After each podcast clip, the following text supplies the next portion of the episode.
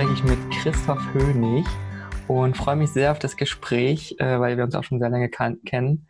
Und ja, hallo Christoph. Hi Danny, hi. Hallo, wie geht's dir denn?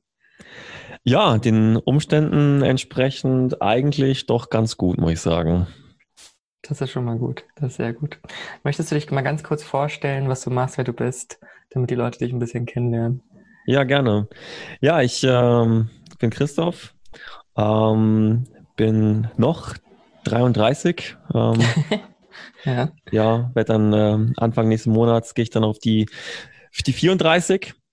Oh. Ähm, ich ähm, bin ähm, Founder von Hotel Media Concept und bin Geschäftsführer ähm, vom Romantik Hotel Neumühle welches ein exklusives Hotel in Unterfranken in Bayern ist. Ja. Mhm. Ja, sehr schön.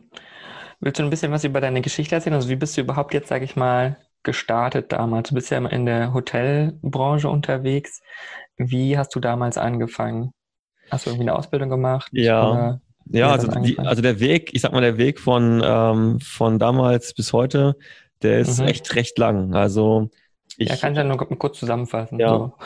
Also ich bin ähm, Stellen. Die wesentlichen, also tatsächlich finde ich es irgendwie alles wesentlich. Also weil, okay, ja. ähm, weil wenn einer sagt oder oder ich betrachte auch Menschen immer, sie sind für mich immer die Summe ihrer Erfahrung und umso mehr das Erfahrung stimmt, du gesammelt hast, umso umso weiter bist du halt auch und ähm, ähm, viele, die, die mich, ich hatte erst letztens hat mich ein Gast, ähm, der hier Stammgast ist in dem Hotel, der hat äh, mhm. zu mir gesagt, naja, ähm, ich wäre mit 33 ja noch ein bisschen jung äh, für einen Geschäftsführer für so ein Hotel. Und da mhm. habe ich, hab ich zu ihm gesagt, naja, es gibt andere in meinem Alter, die sind in dem Alter Bundeskanzler. ähm, das stimmt, ja. Ja, und ähm, von daher äh, denke ich, dass es, dass man, dass man dafür nicht zu alt oder, oder zu jung ist, sondern es kommt darauf an, wie, welchen Weg hast du bis dahin hingelegt, ja, oder zurück, ja. zurückgelegt. Und ja, mein Weg, mein Weg hat begonnen ähm, in Berlin. Ähm, also ich bin gebürtiger äh, Bonner, bin damals, ich bin einer von diesen Regierungskindern, die damals mhm. 99 von, Berlin, von, von Bonn nach Berlin umgezogen sind. Ähm, mhm. Habe dann in Berlin äh, die Schule besucht, meinen Abschluss gemacht und war im Abi. Und ja, war ähm, damals so ein bisschen Struggle mit, mit meinen Eltern gehabt, ähm, weil klar, Berlin hat viele Reize. Ich war immer broke, hatte kein Geld. Und mhm. ähm, ja, da war immer das Thema so Taschengeld und so und gibt's nichts mehr und dies und jenes. Und dann habe ich gesagt, naja, dann muss ich halt ähm, mein eigenes Ding machen und verdiene ich mein eigenes Geld. Und dann meinte mein Vater so, dann mach das halt, zu dem Motto. Ähm, ja, und dann habe ich tatsächlich die, das Abi geschmissen damals. Und mhm. ähm, hab ne, das war, ich weiß noch, das war im, das war irgendwann im, im Herbst.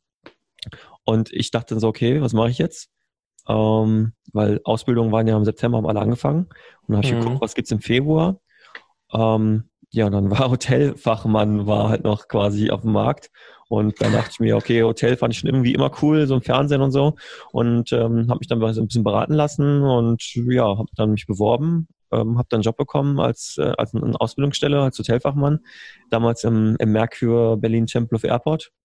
Und mhm ja, habe dann meine, meine Ausbildung als ähm, Hotelfachmann angefangen und habe die dann bei den Arco Hotels gemacht. Also beim erst die ersten zwei Jahre bei Mercure und dann ähm, das letzte Jahr habe ich bei Ibis Hotels gearbeitet. Mhm. Ähm, bin dann, als die, ähm, also ich wusste, wann die Abschlussprüfungen sind. Die Abschlussprüfungen waren irgendwann ähm, dementsprechend dann auch im Februar. Ähm, weiß ich noch, da habe ich dann ein paar Wochen vorher habe ich einen Flug gebucht, One Way nach Forteventura und bin okay. dann einen Tag äh, nach Abschlussprüfung bin ich dann nach Fortventura gegangen und äh, habe mir da versucht, da einen Job zu finden irgendwo im, im, im Hotel, was nicht so leicht war damals. Ähm, ja. Und äh, das war dann 2008, genau. Und ähm, habe dann angefangen als, als Animateur zu arbeiten auf Lanzarote, also auf einer anderen kanarischen Insel. Und mhm. habe dann da ja, ein halbes Jahr als Animateur, also Sport-Animateur gearbeitet, Guest Relation und ich muss sagen, das war so, so die geilste Zeit überhaupt fast in meinem Leben, weil du hast, ja, du hast dafür Geld bekommen, wofür andere bezahlen, dass sie Urlaub machen dürfen. Ne? Und das war, ja, das, das war echt Hammer, Hammer, Hammer. Also auch die Menschen, die ich kennengelernt habe, einzigartig. Ja, und ähm, bin dann äh, nach Köln gegangen, habe dann in Köln gearbeitet, wieder auch äh, für die Ibis Hotels, bin dann nach Madrid gegangen, nach ähm, Barcelona gegangen, ähm, dann nochmal kurz zurück nach Köln, dann wieder nach Berlin. Ähm, überall immer quasi in der Rezeption gearbeitet. Mhm. Und ähm, dann weiß ich noch, ähm, genau, dann wollte ich dann irgendwann ein bisschen mehr ähm, mich weiterbilden, habe dann ähm, ein Studium, habe ich für ein Studium beworben.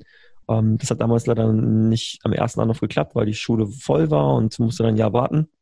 Was war das für ein Studium? Das war Hotel, also ähm, ähm, Betriebswirtschaft für Hotelmanagement, genau. Mhm. Also ja, und ähm, das, das war. Das ging ja dann quasi trotzdem nur auch ohne Abi, weil du die Ausbildung hattest dann, oder? Ja, ja, nee, es ging, genau, es ging, es ging, weil ich, ähm, ich hatte die Ausbildung und deswegen, weil es, weil es dann auch so eine hotelspezifische äh, Geschichte ist, ähm, hat das auch funktioniert. Also auch mit einer mhm. guten mittleren Reife konnte ich den Abschluss da machen.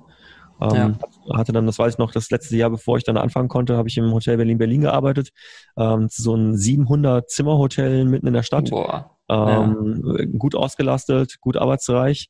Und ja, da war auch eine Situation in meiner Karriere, die ich, äh, an die ich immer zurückdenken muss. Also einer, vielleicht so einer meiner größten Fails, den ich da hingelegt habe. Die da wäre. ähm, der war, ich bin, wir sind ähm, die äh, Geschäftsführerin damals von dem Hotel, die hatte eine Freundin, die hat in Monaco ein Hotel gehabt. So ein, mhm. das, dieses Hotel gehörte dem, dem oder gehört dem König von Monaco. Das ist ein riesengroßer Palast ähm, mit, ich glaube, 1300 Angestellten. Und ähm, da war eine Firma aus Deutschland, die hat dieses Hotel fast exklusiv gemietet äh, für ein Incentive. Und ähm, die wollten aber deutschsprachiges Personal haben. Ja, und Fakt war, wie, ähm, da sprach halt in Monaco, äh, in, in, in, Marokko, sorry, Marokko, da sprach halt keiner, da sprach halt keiner, keiner Deutsch, sondern nur Französisch und äh, gebrochen Englisch. Ja, dann haben, haben die, waren wir, ich glaube, aus diesem Hotel waren wir 20, 25 Leute, die wir wurden dann darüber geschartert und haben dann in diesem Hotel gearbeitet. Und ich habe da, okay. ich habe da einen Bombenjob hingelegt, ähm, so gut, dass die, die F&B-Managerin, die mitgereist ist, zu mir gesagt mhm. hat, hey Christoph, Wahnsinn. Ähm, sag mal, du bist ja mega stark, auch hier so im Restaurant und so im F&B, also F&B heißt Food and Beverage.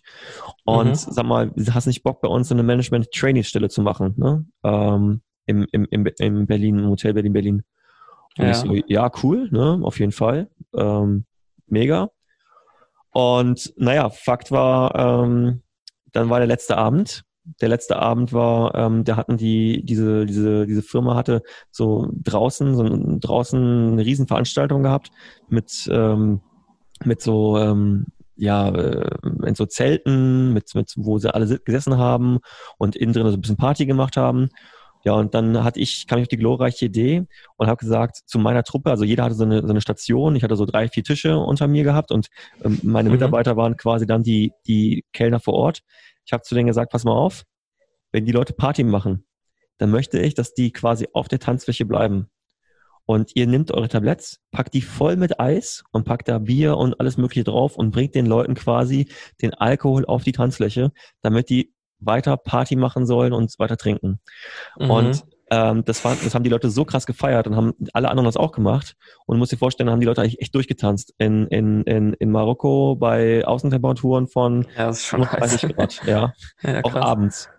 Ja. ja, und dann ist es eskaliert dahingehend, dass der Geschäftsführer von dieser Firma ähm, dann zu uns gesagt hat, so Jungs, ihr seid mega geil, ihr habt jetzt genug gearbeitet, ihr könnt jetzt mit Party machen. Und daraufhin, ähm, ich fand das nicht gut, also ich fand das überhaupt nicht gut, weil ich gesehen habe, dass die marokkanischen Mitarbeiter, die waren nicht eingeladen, sondern die sollten ja weiterarbeiten, dass die schon, mhm. weil wir waren vorher ein Team und jetzt auf einmal sollten die uns bedienen. Ne? Und mhm. ich war tatsächlich der Letzte, der noch weiter gearbeitet hat, äh, weil ich das nicht gut fand. Und dann kam irgendwann, weiß ich noch, diese F&B-Managerin zu mir und hat gesagt, ja komm Christoph, mach doch jetzt mal mit, mach doch ein bisschen Party mit. Und ich habe mich echt da erst gegen gesträubt. Und naja, wie soll ich sagen, ich war total dehydriert, weil ich, äh, super heiß, super viel gearbeitet und dachte, okay, ein ja. Bier trinke ich. Ja, und dieses Bier, äh, ja, wie soll ich sagen, hat, hat, die Sohne weggezogen. hat ordentlich geknallt und am Ende der Geschichte bin ich in einem in einem Land, äh, in einem islamischen Land, bin ich ähm, nackt in den Pool gesprungen. Und ähm, ja, das, oh. ich sag mal, ich bin, ich bin noch nicht ganz aus dem Wasser wieder rausgekommen. Äh, ähm, wusste schon, die Geschäftsführerin in Berlin wusste, dass ich das gemacht habe. Ähm, ja, weil sofort Security kam und so, weil das ist total verboten, das darfst du nicht auf gar keinen Fall machen. Ja. Und das war ähm, dann, ja, sind wir zurückgeflogen. Und das war halt nicht so ah. cool. Also sprich, die, diese, die Arbeit, die Lorbeeren, die ich mir da erarbeitet habe, die waren dann quasi innerhalb von Bruchteilen von, von Sekunden wieder zerstört gewesen. Und das war für mich, ja, dahingehend war es halt ein großer Fail, aber ähm, nichtsdestotrotz, wie gesagt, auch das hat mich dann, ähm, hat mich dann ähm, weiterentwickeln lassen. Ähm, ich meine, hast du daraus gelernt, wahrscheinlich, dass du nicht mehr nackt in den Pool springst in Marokko? Ähm, ähm, in Marokko vielleicht jetzt nicht mehr. Aber an sich, äh, ich denke, jeder von uns ist mal irgendwo nackt mal reingesprungen und äh, ganz ehrlich, ja, das sind Sachen, ich, ich war schon verärgert damals ähm, und ja. auch sehr peinlich berührt. Jetzt im Nachhinein erzähle ich die Geschichte und habe auch kein Problem, das zu erzählen, weil ähm, auch das wieder diese Erfahrung ist, von der ich erzählt habe, die mich auch Klar. irgendwie geprägt hat. Ne? Ja. ja. Dann Studium äh, gemacht, äh, auch ziemlich gut abgeschlossen. Ähm, habe während des Studiums dann in, so einem exklusiven Fitnessstudio gearbeitet, ähm, äh, was in Berlin, was auch ganz cool war, weil da kostet der Beitrag irgendwie 170 Euro im Monat. Und äh, dadurch, dass ich da gejobbt habe, auf 400 Euro Basis, konnte ich das Fitnessstudio umsonst nutzen. Also es war natürlich ein cooler Benefit. Ja, definitiv. Ja, und die ganzen Super, also was der Superstars, doch, doch ein und anderer Superstar war schon da in Deutschland, also ein deutscher Superstar. Ähm, Alexander Klavs. Nee, ich meine jetzt nicht Superstar so von RTL, so, sondern ich meine jetzt wirklich so ja, Film, ja, Filmstar, weißt du, was ich meine? Ja, ja, ja. Ja. Nee, nach, nach dem Studium ähm, bin ich dann ähm, nach Warnemünde gegangen, habe da ein Hotel mit eröffnet, das Aya Resort, war dort mhm. kurz gewesen. Ja, und dann hat es dann bei mir dann tatsächlich dann in der Karriere das erste Mal äh, das Großartiges verändert. Und zwar äh, wollte ich wieder zurück nach Berlin und hatte, ich habe immer operativ gearbeitet. Und da war eine Stelle gewesen online, ähm, die ich gefunden hatte für eine Hotelkette, ähm, die A&O's. A&O's mhm. kennen sicher viele, diese Hotel- und Hostelkette. Mhm. Und die hatten Junior Sales Manager gesucht.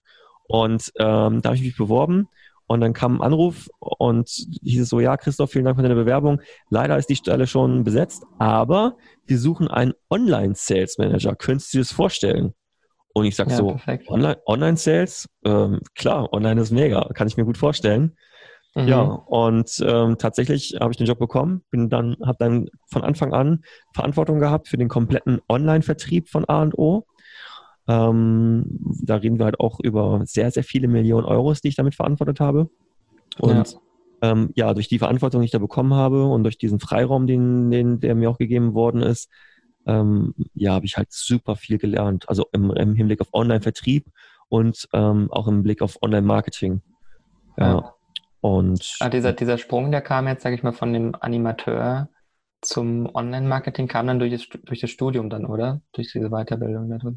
Ja, das, das Studium an sich hat, das Studium an sich hat eigentlich nur dazu beigetragen, ähm, ich, ich sag mal, durch das Studium bin ich nicht schlauer geworden.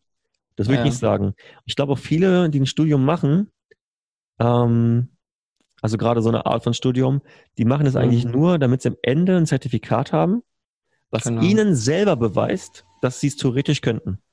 Mhm.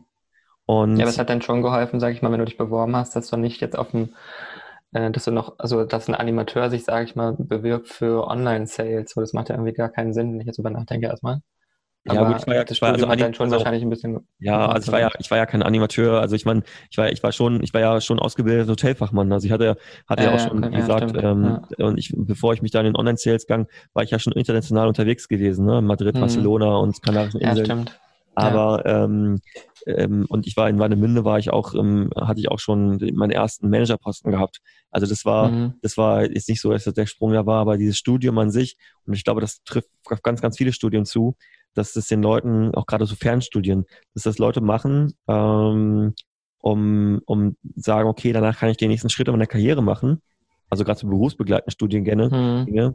Ähm, ich denke, die könnten das genauso machen, auch ohne Studium. Ähm, das Einzige, was sie machen, sie sagen für sich selber, okay, ich ähm, habe es theoretisch jetzt drauf und jetzt traue ich mich zu bewerben. Ja, was würde denn passieren, wenn du dich bewirbst ohne Studium?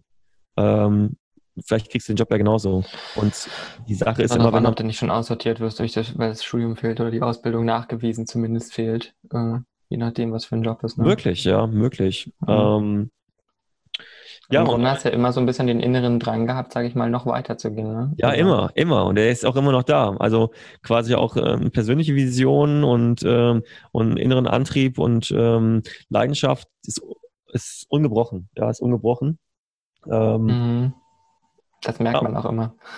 ja, und ich sag mal, A und O, wie gesagt, war eine mega geile Zeit, ähm, die ich da gemacht habe. Und nach A und O ich wurde dann geheadhuntet zu einem Fünf-Sterne-Hotel, die mich da als Direktionsassistent haben wollten. Und mhm. äh, die haben mir halt ein gutes Gehalt geboten und ähm, ich meine, ich war da Mitte 20 und da war es mir schon irgendwie wichtig, auch ein bisschen Geld zu verdienen. Ja. ja und dann habe ich das gemacht, war aber nicht so klug, weil das war irgendwo äh, im Sauerland. Ähm, war ich auch nur ganz, ganz kurz. Also ich war nur einen Monat da, also es hat sich gar nicht gelohnt eigentlich, aber es mhm. hat sich gelohnt für die Erfahrung. Und es hat sich gelohnt deswegen, weil ich gesehen habe, dass ganz viele Hotels, gerade so im Sauerland, in ländlichen Gebieten, online total schlecht aufgestellt sind. Und ja. ich bei A&O den Online-Vertrieb ziemlich gut geleitet, äh, dahingehend, weil die Zahlen gestimmt haben und äh, besser wurden. Und in diesem Hotel habe ich in den vier Wochen, wo ich da war, habe ich auch die Zahlen explodieren lassen im Online-Vertrieb. Und dann dachte ich mir, ja, okay, mit ist krass dann, ja. Dann dachte ich, okay, dachte ich, okay, vielleicht kann ich ja, vielleicht kann ich ja mit dem, vielleicht kann ich ja mit dem, äh, mit dem Know-how, was ich habe, ähm, auch anderen Hotels helfen. Und dann habe ich mich das erste Mal selbstständig gemacht. Und mhm. bin aber da ziemlich krass gescheitert, weil ich hatte eine krasse Ahnung von Online-Vertrieb, aber ich hatte überhaupt gar keine Ahnung von dem traditionellen Vertrieb, also über Reisebüros und so Geschichten, ja. Mhm. Und das ist gerade bei vielen Hotels ist das immer noch ganz, ganz wichtig. Und dann haben die mir Fragen gestellt und ich konnte die halt nicht akkurat beantworten. Und dann bin ich halt gleich, ähm, ja, quasi habe ich den, habe ich den Lied nicht bekommen ähm, weil ja, weil es da quasi an Qualifizierung gefehlt hat. Und dann habe ich gesagt, okay, ich, das muss ich nachholen. Habe dann nochmal für eine Hotelkette gearbeitet und habe dort als Verkaufs-, als Vertriebsleiter gearbeitet. Habe halt dort mhm. ähm, den Online-Sales natürlich gemacht, klar, aber auch den ganzen, den ganzen, ähm, den ganzen klassischen Vertrieb. Habe das da, da, dort gelernt und dann habe ich mich wieder selbstständig gemacht und ähm, habe noch mit einer anderen Beraterin, also einer der führenden Beraterinnen für Revenue Management Hotels zusammengearbeitet. Und die mhm und habe mein eigenes Business nebenbei aufgezogen, also Hotel Media Konzept. Und ja, Hotel Media Konzept ist ähm, jetzt in der Hotellerie, weil doch den einen oder anderen schon Begriff. Wir haben auch coole Barcamps gemacht, wir haben coole Videos gemacht, ähm, coole Webseiten. Ähm, wir haben ein Hotel, was ähm, ja, das, ähm, was, in, was in Österreich zu, einer, zu einem sehr, sehr großen Unternehmen gehört, haben wir den Umsatz äh, verdoppelt und da reden wir tatsächlich von Millionen, die wir, die wir da durch unsere Maßnahmen erreicht haben, ähm, was Mega. brutal erfolgreich war. Mhm. Ähm, und wir haben den Online, wir haben den Online, ähm, ich habe gerade, ich habe letztens nachgeguckt, seitdem, seitdem wir das Hotel übernommen haben, das war ähm, 2018, haben wir vier Millionen Euro Umsatz gemacht mit dem Hotel. Und das nur online. Ja. Also das, das war krass. schon, war schon krasse Zahlen. Ja. Und jetzt fragt man sich natürlich, okay, ja, super, hast, warst erfolgreich mit, ähm, mit, äh, mit deiner eigenen Firma und warum bist du jetzt äh, Geschäftsführer von einem, von einem Hotel? Das macht ja auch gar keinen Sinn. Ja. Und ja, tatsächlich ähm, hätte ich mir das auch vor einem halben Jahr nicht vorstellen können. Nur, was ich nicht gesagt habe, ich bin halt auch verheiratet, ich habe eine kleine Tochter und wenn du selbstständig bist, auch wenn du im Online-Business unterwegs bist, aber dennoch ist ähm, gerade wenn du wenn du wenn du einen Bereich berätst, die Hotellerie, die jetzt ich sag mal, in der digitalen Welt nicht ganz zu Hause ist, dann hast du da auch ähm, ja sehr viel ähm, Erklärungsbedarf und den Erklärungsbedarf, den hast du oft vor Ort. Dementsprechend bin ich viel gereist und ich habe das erste Jahr meiner Tochter bewusst gar nicht wahrgenommen. Also gar nicht wahrgenommen. Mhm. Und das ist mir aufgefallen, jetzt gerade ein Mitarbeiter von mir, der, der ist jetzt Papa geworden vor ein paar Wochen und der hat mich gefragt, und Herr Hönig, wie war es bei Ihnen gewesen eigentlich, als Ihre Tochter so gerade auf die Welt gekommen ist? Hat die auch so viel geschrien und wie so jenes? Und dann ja. muss, ich, muss ich mir leider sagen, ganz ehrlich, ich kann es Ihnen gar nicht beantworten. Ich habe es vergessen, ich weiß es nicht mehr, weil ich war kaum zu Hause. Und das ist halt, das ist halt super, super schade. Und ähm, habe halt dann einfach dann gemerkt, ich weiß noch genau genau, dass ich da im Weg vom, von, von Tirol, also von Österreich, zurück nach Frankfurt gefahren bin und habe da drüber nachgedacht, ähm, okay, wie willst du das weitermachen? Willst du diese Intensität, diese Reiseintensität weiter fortführen oder, mhm. oder willst du, willst du dich, willst du was anderes machen? Ja, und dann kam halt dieser, das war, als ich, ich saß in den Zug und einen Tag später, zwei Tage später, ruft mich eine Nummer an, werde ich nie vergessen, aus ähm, Mannheim. Und dann sagen die so zu mir, ähm, so eine Frauenstimme, ja, spreche ich ähm, dort mit Christa Fönig? Ähm, äh, ja, sind Sie der Christa Fönig von Hotel Media Konzept? Ich so, ja. Und ich so, okay, was ist das denn jetzt? Ja, ich stelle sie mal durch. Und dann okay. hat es getutet und dann ging jemand ran und dann ging das Gespräch so los mit so einem Motto, ja, Herr Hönig, ähm, dieses Gespräch fällt mir sehr schwer. Und ich den Moment dachte ich mir, okay, Jetzt ist da irgendjemand, dem ich, dem wir wahrscheinlich irgendwie so, wie so eine, eine, riesengroße Firma, ich habe den Namen der Firma am Anfang nicht verstanden, die mich jetzt verklagen will, ne, abmahnen. Weil das ist ja, mhm. das ist selber im Online-Business ähm, ja, klar. ja recht schnell, ne? Dass du da irgendjemand auf die Füße ja. getreten bist und die machen das ja fix. Die sehen, okay, Startup, dann machen wir ab und dann ist der kaputt. Ja, direkt Muffensausen bekommen erstmal. Ja, genau. Er hat gleich in die Hose gerutscht und dann ja. ging es darum, darum, dass der Geschäftsführer von dem Hotel, also von dem Hotel, wo ich jetzt bin, das habe ich als Berater mhm. betreut. Und ähm, der Geschäftsführer ist verstorben im Dezember. Und, äh, oder im November ist er verstorben. Und dann haben die mich gefragt, ob ich mir vorstellen könnte, das interimsmäßig zu übernehmen, die Geschäftsführung. Und dann mhm. habe ich gesagt, ähm, ähm, ja, kann ich mir vorstellen. Und dann habe ich es gemacht bin dann hier reingegangen, beziehungsweise hatte dann ein Gespräch gehabt mit dem Eigentümer von dem Hotel und der hat mir eigentlich auch ganz klar gemacht, naja, ist eigentlich nicht an der Interimslösung interessiert, sondern an einer langfristigen Lösung, ob ich mir das auch vorstellen könnte. Und dann ja. habe ich gesagt, ähm, ja, lassen Sie erstmal jetzt anfangen und dann gucken wir mal, wenn es passt, wenn ich Ihnen gefalle und das Hotel und, und alles, die, die äußeren Rahmenbedingungen mir gefallen, dann können wir das gerne machen. Ja, und ich muss sagen, ich bin hier hingekommen, ich habe das großartigste Team, was es gibt. Ich habe ähm, ich habe ähm, die tollsten, ähm, ich habe die, die, die tollsten Partner hier an der Seite, besten Lieferanten und die allerliebsten Gäste. Und äh, das Hotel ist einfach nur ein Traum. Es ist so ein magischer Ort und ich habe mich sofort verliebt. Ja, und seitdem bin ich jetzt hier und ähm, bin jetzt, wie gesagt, jetzt Geschäftsführer von dem Hotel. Und ähm, ich muss echt sagen, das ist das erste Mal in meiner Karriere, die natürlich jetzt noch nicht unendlich lang ist. Ne? Also ich habe angefangen mit mhm. 18 ähm, und bin jetzt äh, 34, also immerhin 16 Jahre. Und ähm, aber in den 16 Jahren habe ich krass. Habe ich mich nie in diesen 16 Jahren habe ich mich nie so richtig gefühlt, wie ich mich jetzt fühle. Ja.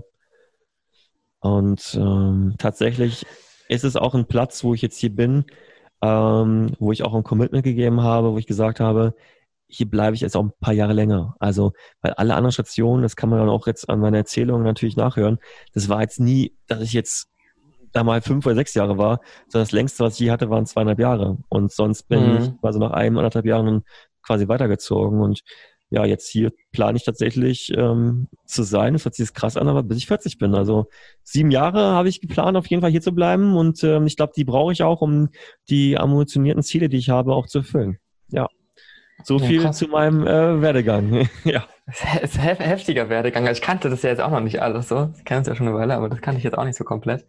Ähm, schon sehr, sehr spannend eigentlich, wie, wie viel du eigentlich in dieser kurzen Zeit, was es ja trotzdem irgendwie ist, so von 18 bis 33, das klingt so wie ein Lebenslauf von Menschen, die irgendwie schon 50 sind, so gefühlt. Ja, das haben mir die Leute aber schon gesagt vor, äh, vor zehn Jahren, weil du darfst nicht vergessen, ja, ich habe natürlich jetzt auch super viele Stationen gar nicht aufgezählt, weil zum Beispiel die Station, wo wir uns kennengelernt haben, ja, also ja. das ist ja, ähm, die habe ich nicht vergessen, die habe ich nicht vergessen, ich habe sie, ich sag mal, etwas verdrängt, ja, weil ja. du weißt, war es jetzt nicht so ewig lange, wie ich da war. Nee, das stimmt, das stimmt. Ähm, wann war das? Ich glaube, montags angefangen und mittwochs Insolvenz oder so? ja. ja. Ähm, Ein guter Start. Ja. Und ja, aber das, also beeindruckend eigentlich in der ganzen Zeit, was du da alles gemacht hast, auch vor allen Dingen international so viel durch die Gegend gegangen bist, noch in der kurzen Zeit. Weil ist das, glaube ich, auch ganz schön, so dass man ist ja bei vielen so, dass diese 20er, sage ich mal, sehr, sehr viele nutzen, um viel auszuprobieren und dadurch ja auch diese Lebensläufe so durcheinander sind mittlerweile. Ja, ist ja nicht mehr so, dass Leute jetzt wirklich so fünf, sechs, sieben Jahre an einem Stück irgendwo sind und dann wechseln oder zehn Jahre oder 20 Jahre. Ist ja, glaube ich, bei den jüngeren Leuten jetzt ja alles gar nicht mehr existent und da ist, glaube ich, dieser ein, anderthalb, zwei Jahre Rhythmus, glaube ich, sehr normal geworden für viele. Ist ja bei mir auch nicht anders, ähm, dass man da gewechselt ist. Also schon sehr krass, was du da hingelegt hast in der kurzen Zeit. Kannst eigentlich fast ein Buch drüber schreiben. So. Ich habe ja, ich habe ja, also ich habe ja tatsächlich, habe ich ja schon angefangen, ein Buch zu schreiben, was aber jetzt nichts mit mir zu tun hat, weil ich glaube, das will am Ende keiner, keiner, keiner, ähm, keiner lesen. aber ich habe ein mhm. Buch angefangen zu schreiben, weil ich natürlich ähm, eine Expertise darauf gebaut habe. Habe ja auch, äh, Klar. hab ja auch ähm, Seminare gegeben, stand, habe ja auch Keynotes gehalten ähm, über das Thema ähm, Online-Marketing, über das Thema Revenue Management, habe mich auch viel beschäftigt mit dem Thema Neuromarketing Mhm. Und ähm, dieses Buch, was ich ähm, angefangen habe zu schreiben, was ich auch sicherlich vollenden werde. Also dieses Jahr äh, weiß ich nicht wegen dem Hotel, weil es kostet schon viel Ressourcen, aber ich denke, nächstes Jahr werde ich es äh, fertig schreiben und dann auch äh, gucken, ob ich veröffentlichen kann. Wenn ich halt, wenn ich, wenn ich einen Verlag finde, der da mitmacht, super. Wenn nicht, dann, ich meine, Danny, das weißt du genauso gut wie ich, den braucht man heute keinen Verlag mehr. Du kannst es als E-Book äh, Amazon. Ähm, genau, ziemlich gut vermarkten mir geht es auch gar nicht darum, unbedingt jetzt damit Geld zu verdienen, sondern ich finde einfach, dass wenn man, ähm, wenn man sich auch da einen gewissen Erfahrungswerte und Wissen angesammelt hat, ähm, warum soll ich das nicht preisgeben? Ja, und warum, warum sollen ja, andere nicht von ähm, profitieren? Und, das ist ähm, auch der normale Weg, den, sag ich mal, die Menschheit so gegangen ist. Leute lernen von den Erfahrungen von den anderen und so, damit entwickeln wir uns ja auch weiter. Insofern. Ja, willst, du, willst du den Titel von meinem Buch erfahren? Klar. Kannst ja mal äh, raushauen hier, exklusiv. Exklusiv. Der Titel heißt, warum Hoteliers die schlechtesten Liebhaber sind. Das ist äh, ein witziger Titel auf jeden Fall. ja. Sehr ähm, geil. Ich, äh, damit meine ich ist jetzt die Frage, bist du ein schlechter Liebhaber oder worauf ist das bezogen? Ähm, nee, ich glaube, ich bin sogar, es geht ja auch gerade um die digitale Welt. Und ich glaube, mhm. ähm, ich glaube, dass, ähm, dass ähm, wir natürlich durch Corona jetzt, äh, das haben wir ja gesehen, da natürlich einen Quantensprung hinlegen in der digitalen ähm, Entwicklung mhm. und auch in unserer Art und Weise, wie wir arbeiten. Äh, Wäre das nicht gekommen, äh, jetzt äh, diese Corona-Hardcore-Bremse und dass man sich die Leute darüber Gedanken machen, wie sie jetzt weiterhin kommunizieren und wie sie arbeiten können, hätte es auch sicherlich in unserer Branche, gerade in der Hotellerie, noch lange, lange gedauert. Ähm, ja. Und wie, das Wichtigste für einen Gast, also das Wichtigste für ein Hotel ist der Gast. Und ihr kennt ja sicher alle, und auch du, ihr kennt ja sicher das Problem, du bist in einem Hotel und mhm. du, du bist im Urlaub, ja, um, ähm, verbringst eine Hammerzeit und äh, am Ende gehst du an die Rezeption, dann sagt der Rezeptionist, ähm, ja, bitteschön.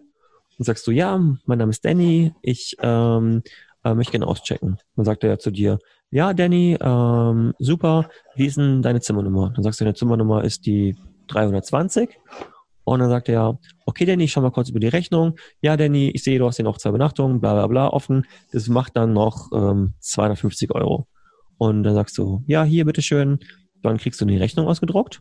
Und dann sagt er zu dir, und dann sagst du in der Zeit, die Rechnung ausdruckst, sagst du sogar, übrigens, nee, er, er, fragt, er fragt dich, und wie war der Aufenthalt bei uns im Haus? Und dann sagst du, der Aufenthalt war mega, super, super gut. Und dann sagt er zu dir, oh, das freue ich, freue ich mich zu hören. Hier, Herr Giebe, ähm, äh, Ihre Rechnung und jetzt, ähm, ähm, dann wünsche ich eine gute Heimfahrt und bis zum nächsten Mal. Und dann sagst du, ja, ähm, bis zum nächsten Mal. Tschüss. Und das mhm. war's. Du wirst von diesem Hotel nie wieder was hören, obwohl du diesem Hotel eine Liebeserklärung abgegeben hast. Und ja. das ist für mich quasi vergleichbar äh, mit Tinder. Also du hast ein Match, ja, also nehmen wir mal Booking, vergleichen wir mal Booking mit Tinder. Booking ist so die Plattform, ähm, wo Hotels äh, und Gäste matchen, ja. Mhm. Äh, das Hotel, der Gast, also du gehst drauf auf Booking, du siehst halt, ähm, also ich weiß nicht, wie du jetzt, also genau, sag doch mal, wie du ein Hotel wählst. Größtenteils in erster Linie erstmal nach den Bildern tatsächlich. Also wenn ich auf Booking gehe, dann gucke ich mir erstmal die Fotos an und natürlich die Preise. Also mhm. das ist so das Erste, was ich gucke. Jetzt vergleichen wir es ähm, ganz kurz, vergleichen wir es ganz kurz mit Tinder. Ähm, ähm, wenn du, ähm, ich meine, wenn du Tindern würdest, ja, ähm, ja. dann, dann ähm, swipest du ja weiter. Und wenn du, wo, wonach machst du, sagst du, ob es ein Match oder nicht Match ist im ersten Moment? Nach dem? Ja, ist ja auch rein optisch erstmal. Genau. Man sieht ja erstmal das Bild. Ja. Genau. Und dann im zweiten Moment guckst du dann an äh, die Zahl. Guckst dir an, wie alt ist die Person oder vielleicht sogar, wo kommt die her? Und da entscheidest du, ob das jetzt ein äh, potenzieller Match sein könnte oder nicht. Und genau das Gleiche, also auch das Gleiche ist, ähm, ist es bei, ähm, ähm, bei Booking oder ob es jetzt bei Tinder ist. Im Endeffekt entscheiden wir das gar nicht ähm, bewusst was mhm. jetzt zu uns passt, sondern es ist unser Unterbewusstsein, ja. Ähm, Fakt ist, dass 95 Prozent unserer Entscheidungen treff, trifft unser Unterbewusstsein. Und genau das ist auch beim, beim Hotel. Und wenn wir dann ein Match haben und dann die Buchung vornehmen, dann kommt es zum Date und ähm, ja, das Date ist dann das Hotel und hier geht das Date nicht eine, nicht eine halbe Stunde oder eine Stunde, sondern das Date geht vielleicht sogar über zwei, drei Tage, wenn nicht sogar noch ja. länger. Also man hat wirklich viel Zeit, sich kennenzulernen. Und wenn dann am Ende jemand kommt und sagt, ja, das war ausgezeichnet, das war super, ist es genauso zu vergleichen, wie das beim Tinder-Date dann ähm, die Person der Begierde sagt, hey, hast du nicht Lust, noch mit mir hochzukommen auf einen Kaffee? Ja, also ja. kann man es vergleichen und ähm, dann würdest du sagen, ähm, ja, nee, ähm, perfekt, du, ähm, alles Gute, bis zum nächsten Mal, obwohl du eigentlich willst, ja. Mhm. Und das finde ich so schade. Und das war ja auch der Grund, warum wir auch damals zusammengearbeitet haben, weil das Unternehmen ähm, hatte ja, die Startup hatte ja die Ambition, da auch die komplette Branche zu verändern. Und das war ja auch meine Vision. Also warum ich gesagt, ja. warum ich gesagt habe, da möchte ich gerne mitmachen. Ich freue mich natürlich, ich freue mich natürlich, dass diese Vision, ähm, dass wir dem ja ein großes Stück näher gekommen sind, weil wir beide ähm, sind ja quasi noch im, arbeiten ja noch in diesem Projekt, also quasi jetzt genau. selbst verantwortet, ohne, ohne ähm, ähm, fremdes Kapital, sondern wir nutzen jetzt unser eigenes Wissen, unser eigenes Kapital, um diese Idee voranzubringen. Und ich meine, das ist, spricht ja auch für uns, dass wir jetzt nach der kurzen Zeit jetzt schon weiter sind, als dieses Unternehmen je war. Das stimmt, das stimmt. Ja. Und das, das, obwohl das ja schon, keine Ahnung, zwei Jahre gebaut wurde damals. Und Millionen ähm, verschluckt hatte. Genau. Und wir es jetzt einfach schon weitergetrieben haben. Ja, aber da hast du ja eigentlich schon einen, einen, guten Punkt angesprochen, so Digitalisierung von Hotels. Was jetzt noch mal ein bisschen zurückgehen kurz. Mhm. Wie hat dann für dich äh, sich das Hotelwesen, sage ich mal, oder Hotellerie äh, verändert in diesen ganzen 16 Jahren? Also wie viel digital ist es denn da schon geworden, auch in der Zeit? Hast du da viel mitbekommen? So wie war es denn vor 16 Jahren, als du angefangen hast und wie ist es heute? So, hat sich da viel, hast du was mitbekommen, viel, dass da die Hotels ja klar, also ich, ähm, haben, oder? Meine, als ich äh, angefangen habe in der Ausbildung, habe ich auch Reservierungen eingegeben und die Reservierungen kamen damals größtenteils noch per Fax. Geil. Das kann man sich okay. gar nicht vorstellen, aber du musst dir vorstellen, ähm, die ähm, die ganzen Reisebüros, die kaufen ihre Kontingente bei Wholesalern. Mhm. Wholesalern kaufen wiederum bei dem Hotel, ähm, kaufen dann große Kontingente ein an, an, an, an Betten. Mhm. Und ähm, das ist ein Zwischenhändler, kann man sagen. So, weil du kannst ja. ja nicht mit jedem einzelnen Reisebüro oder jedem einzelnen Reiseveranstalter kannst du ja jetzt nicht einen Vertrag auf der ganzen Welt äh, machen. Nee, nee, klar, Und deswegen ja. gibt es halt die Wholesaler, die haben ja dann wieder tausende von, von Reisebüros wieder unter sich. Ja. Und so war das damals auch ein, ein großes Geschäftsgebiet ähm, dass, die, dass, dass du ein, zwei Partner hattest, wo du viele Verträge, also wo du Großverträge hattest und ähm, die haben die dann wieder weiterverkauft. Und da kam tatsächlich damals diese ganzen Reservierungen kamen per Fax und ähm, ja dann auch äh, später ähm, auch per E-Mail, aber über Online-Buchungen. alle abtippen dann quasi. Ja, du musst die dann alle manuell dann ins System hacken, ne? Boah, ähm, man ja wahrscheinlich sehr viele Angestellte, die einfach nur zum Tippen da waren, oder? Ja. Und Online-Buchungen gingen dann gerade so los. Also es war so dann die, die, es war noch so GDS-Zeit, ähm, ähm, und dann ging es so langsam los mit den ersten, mit HRS und so. Das ging dann so ganz langsam los, so 2006 oder so, weiß ich noch, ging, ging es los. Ähm, und dann wurde es halt immer mehr und immer mehr und immer mehr. Aber ich meine, 2000, wann war das? 2015, 2014, mhm. 2015, da war, das war ja der Grund, warum ich gesagt habe, ich mache mich selbstständig, weil da waren ja so viele Hotels noch, äh, die hatten noch keinen Channel Manager gehabt, die hatten keine eigene IBE gehabt, die hatten eine, keine gescheite Webseite gehabt und ich meine, auch die Webseite, das ist ja immer so ein Thema bei vielen Hotels, wenn ich darauf ja. gehe, dass ich da wirklich äh, ja fast einen Herzinfarkt bekomme. Ich sage, das ist an Hässlichkeit das nicht zu überbieten. Die sind das nicht responsive, ja. Ähm, ich meine, Mobile First, das ist ja nicht, dass es erst seit äh, gestern ist, sondern nee, ist heute, schon eine Weile jetzt. Ja, ewig lange. Und ja. ja. das ist so, das war, hat, ist eine lang, ganz lange, langsame Entwicklung. Und die Hotels äh, dahingehend ähm, waren immer schon abhängig gewesen. Sie waren immer abhängig, haben es mhm. haben es nie geschafft, sich auch mal ähm, ja selber ähm, selber stark zu vermarkten, ähm, weil als das Internet gekommen ist, hätten sie natürlich die Chance gehabt, sich selber zu vermarkten, haben aber diesen Trend, äh, viele haben den Trend total verschlafen und sind dann in die nächste Abhängigkeit geraten, nämlich die Abhängigkeit von Booking, Expedia, HRS und den ganzen anderen OTAs. Ähm, ja. gibt Hotels, die machen gut 90 Prozent ihres Umsatzes mit Booking.com. Und wenn du überlegst, dass eine Reservierung bei Booking.com kostet ähm, zwischen 12 bis zu 20 Prozent oder bis sogar 25 Prozent an Kommission. Das heißt, das Geld ist schon mal weg. Das, das kriegt das, das schon krass. Das bekommt ja. Und ähm, wenn du überlegst, von 100 Prozent Umsatz kann man sagen, hast du ein Drittel ist eh schon mal weg fürs Personal, dann gehen da 15 Prozent weg an Kommission. Also wenn du wenn du so viel Ausmaß an, an, an Online-Reservierungen hast, mhm. ähm, dann musst du, hast du noch Mieten, Pachten etc. pp. Dann bleibt am Ende des Tages auch nicht mehr so viel hängen. Ja. Nee. Und ähm, ja, da fehlt ja, die Frage, gesagt, wie die Hotels, wie die Hotels sich dann jetzt wieder unabhängig machen können ne, von Booking. Geht ja, das überhaupt versuchen, noch? Ja, sie versuchen es halt immer. Ähm, ich habe, ich hab, als ich ähm, noch in Berlin gewohnt habe und in Frankfurt gearbeitet habe, in Frankfurt am Main, mhm. da bin ich ja gependelt. Drei, vier Monate bin ich gependelt dem ICE. Ähm, drei, viermal die Woche. Und das ist schon heftig. Ja, und das war interessant, weil ich saß immer im Speisewagen und mhm habe quasi immer die Gäste, also die, die, die anderen Fahrer, äh, die, also Gäste, ja, also als Hotelier hast du immer nur Gäste, ja. keine Menschen. ja, ähm, die anderen, die anderen äh, ähm, Fahrgäste, die habe ich immer angesprochen, weil im Speisewagen geht das immer relativ schnell und habe die gefragt, ähm, sag mal, darf ich Sie was fragen? Ja, wie buchen Sie Ihr Hotel? Und habe dann quasi einfach mal so eine versucht für mich so eine Umfrage zu machen, die dann auch am Ende, am Ende auch nach drei, vier Monaten Bahnfahrt auch recht äh, repräsentativ war. Ja. Und der Fakt ist, die Leute haben Booking.com, sehen sie als Suchmaschine.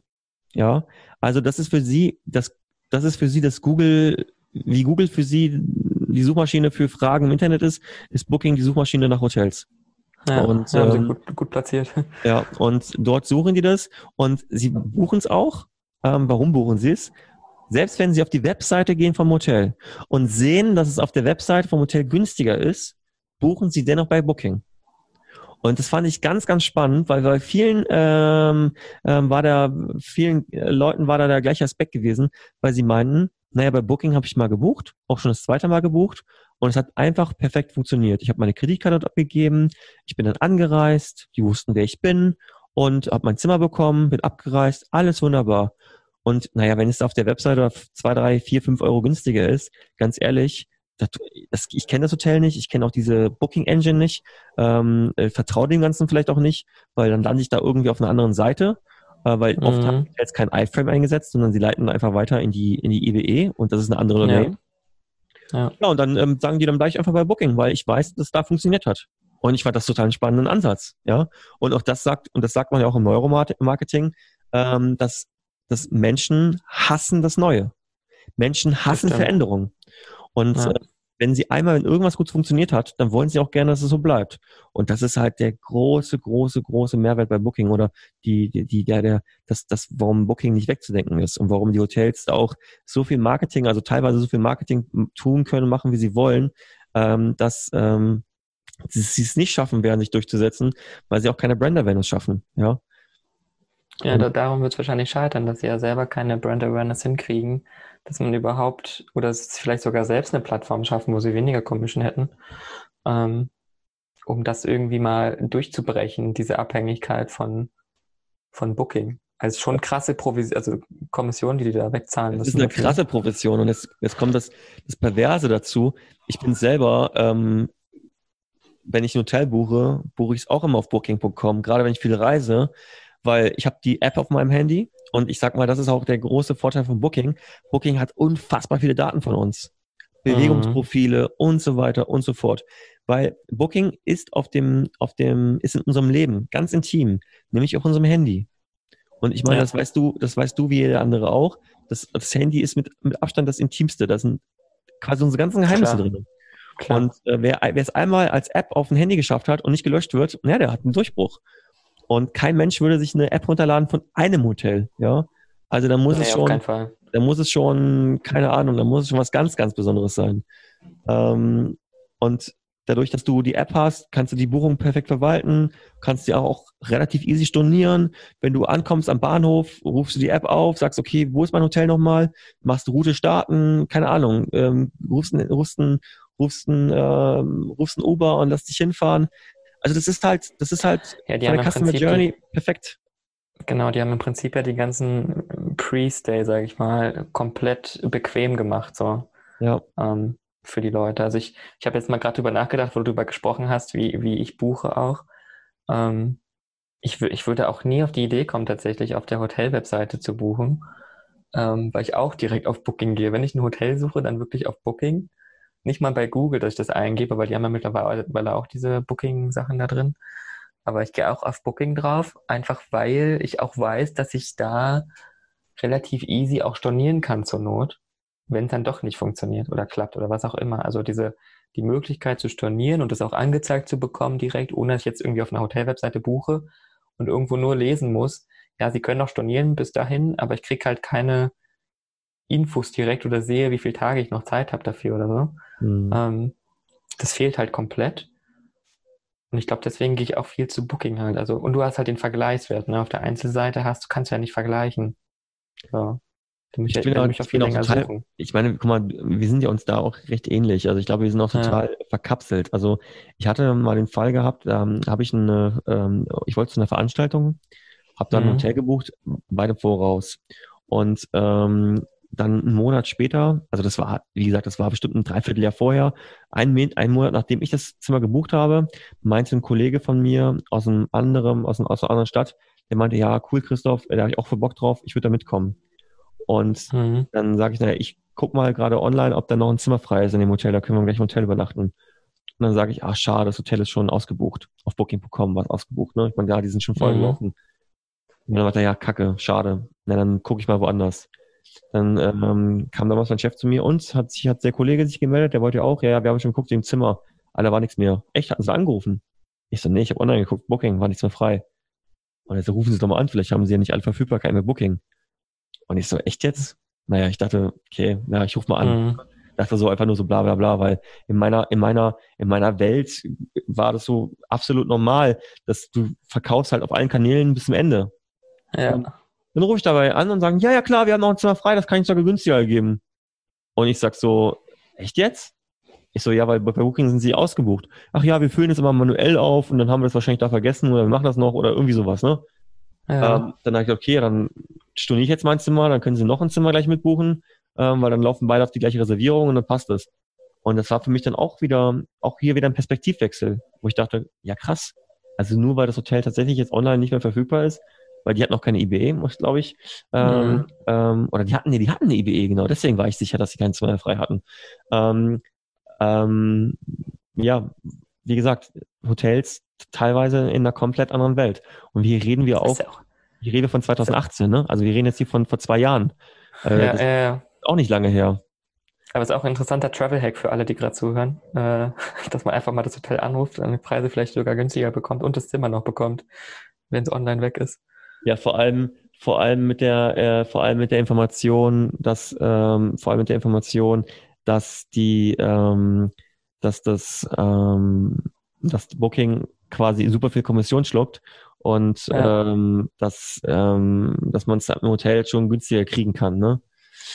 Also Nur, denkst du dann, ich könnte jetzt anrufen im Hotel und sagen, ja, bei Booking kriegen sie jetzt 15 Prozent, was ist, wenn sie mir 10 Prozent Rabatt geben?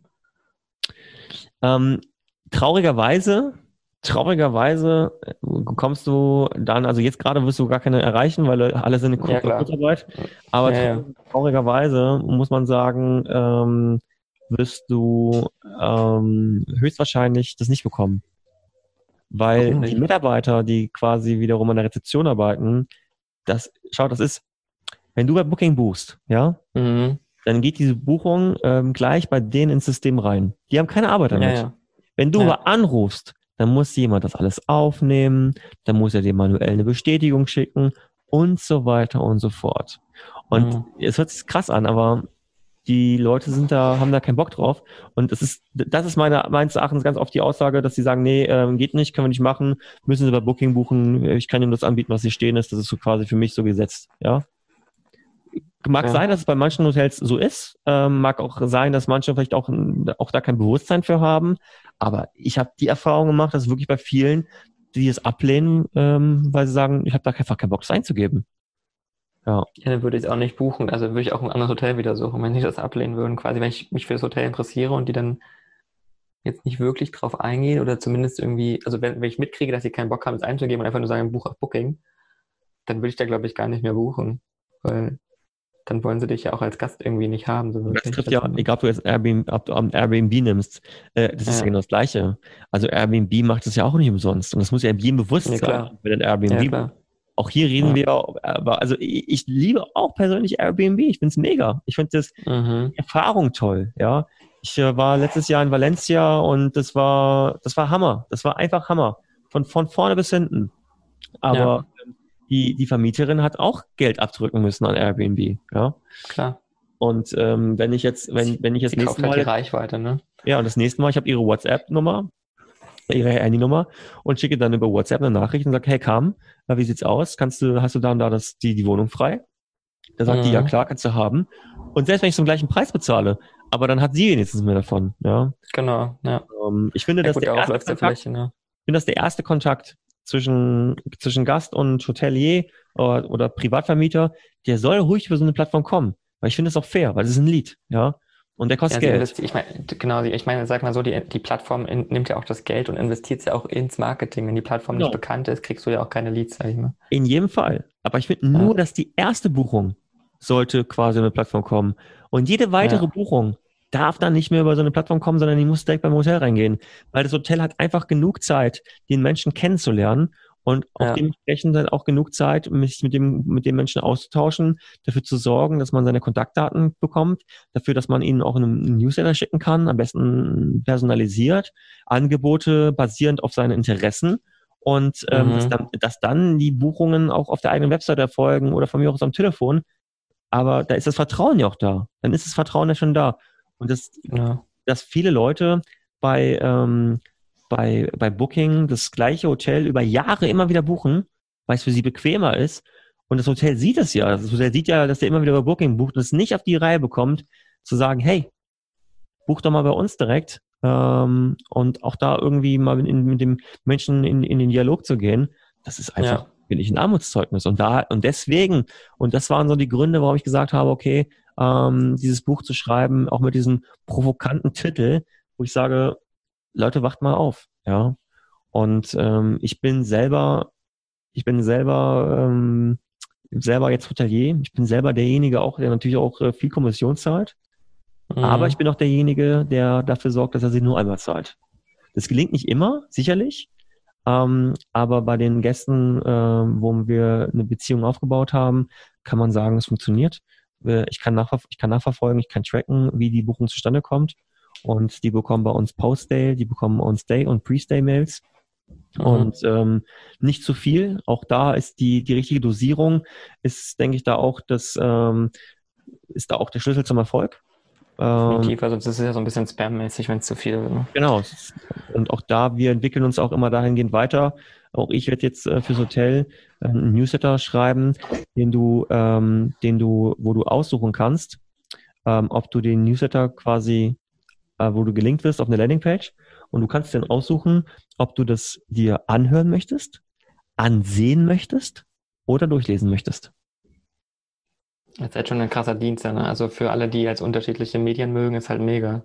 Also, ja, aber wenn du überlegst, wenn du, wenn du eine Newsletterquelle hast von, von 10.000 und wir reden hier von mhm. 10.000 potenziellen Gästen, das waren alles Leute, die schon mal bei dir waren. Das waren alles Leute, ja. die, die dich kennen ähm, und wo du, äh, wo du äh, Emotionen anregen kannst, damit sie halt ähm, nochmal ähm, oder wieder bei dir buchen.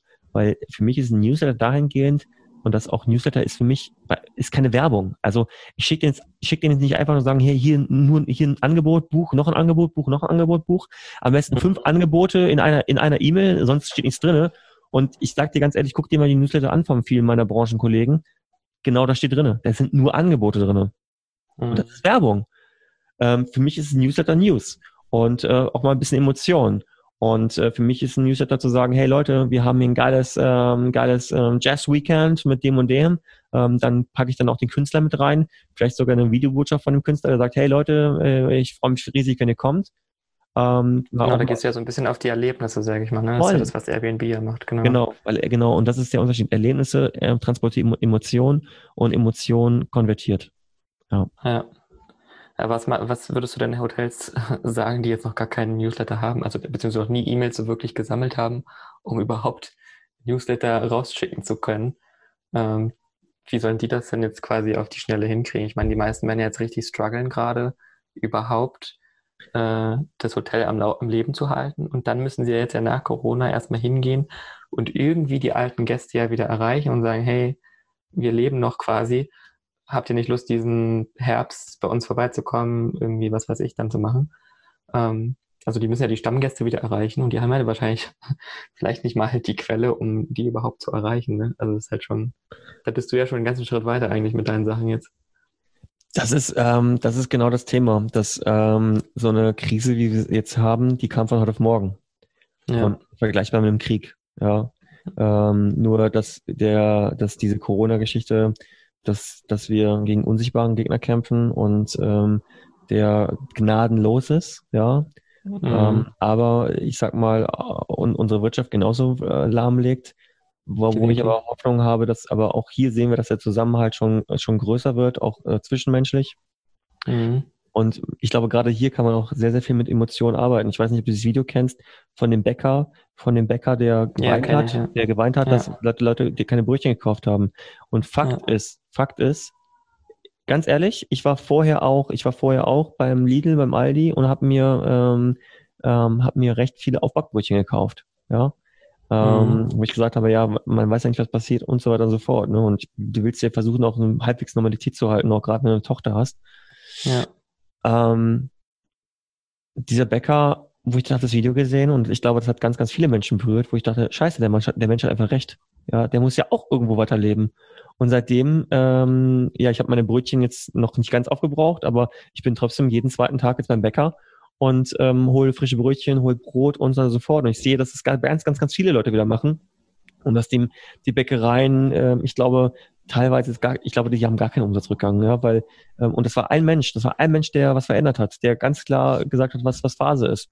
Und ähm, Hoteliers haben eigentlich auch dahingehend die Möglichkeit, wenn sie eine gewisse Reichweite haben, auch mit ihren Menschen, mit ihren Gästen in den Dialog zu gehen. Und ich habe einen Newsletter rausgeschickt, äh, eine recht emotionale E-Mail an alle Gäste. Und das mhm. ist Wahnsinn, was ich für eine Response bekommen habe. Ja, was die Leute geschrieben haben zu mir, wo sie gesagt haben, ja, es tut, es tut ihnen so leid und sie werden auf jeden Fall wieder buchen, sobald es geht und so weiter und so fort. Und ähm, wenn du das nicht gemacht hast, also wenn du, da in der, wenn du in der Vergangenheit nicht äh, keine E-Mail-Adressen gesammelt hast und jetzt nicht die Möglichkeit oder auch auf Facebook oder Instagram da keine Reichweite aufgebaut hast, ja, dann hast du momentan keine Möglichkeit, so, so richtig zu kommunizieren. Das ist leider so. Aber ja. es ist genau so, es ist genau so mit den Leuten, die jetzt in Kurzarbeit sind, die, ähm, die immer quasi am, am Ende des Monats ähm, ähm, ja schon fast den Dispo ausgereizt hatten, ja, weil sie immer konsumiert, konsumiert und konsumiert haben, haben nichts zurückgelegt. Ja, die trifft mhm. natürlich jetzt, äh, trifft das natürlich viel, viel härter, als für die, die, ähm, ich sag mal, sich jeden Monat, äh, wenn sie konnten, ein paar hundert Euro auf Seite gelegt haben und, und dann jetzt, klar, die haben Polster und dann über die Zeit, wo sie in Kurzarbeit gehen, äh, wird sie Polster auffressen, aber die können ihren Lebensstandard quasi halten, ja. Ja, ja. Das ist einfach ganz, das ist einfach ähm, Wirtschaften ähm, mit, mit Weitblick. Und Marketing ist heutzutage ähm, eins der wichtigsten Instrumente. Und wer das nicht beherrscht, der hat es schwierig. Ja. Ja, vor allen Dingen ist es ja auch nichts Neues. Also ich, ich meine, Newsletter, die habe ich vor zehn Jahren schon gebaut für Unternehmen. Ähm, das ist ja jetzt keine neueste Technik und ich habe gerade ja auch das Gefühl, immer wenn ich das so mitkriege, Digitalisierung, New Work und was weiß ich, als würden gerade die ganzen Unternehmen irgendwie das Internet entdecken. So als hätte jetzt jemand die DSL-Leitung gelegt quasi.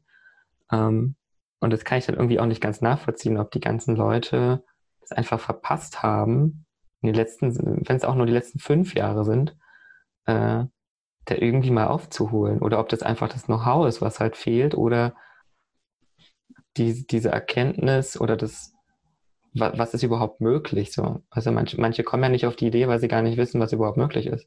Also in das, meinem Industriezweig muss ich natürlich, muss ich natürlich sagen, dass ja. ähm, die Hotels dahin auch ein bisschen schwierig haben, weil ähm, also gerade privat geführte Hotels, die sind mhm. äh, sehr stark ähm, im Operativen eingebunden. Das heißt, die arbeiten genauso mit.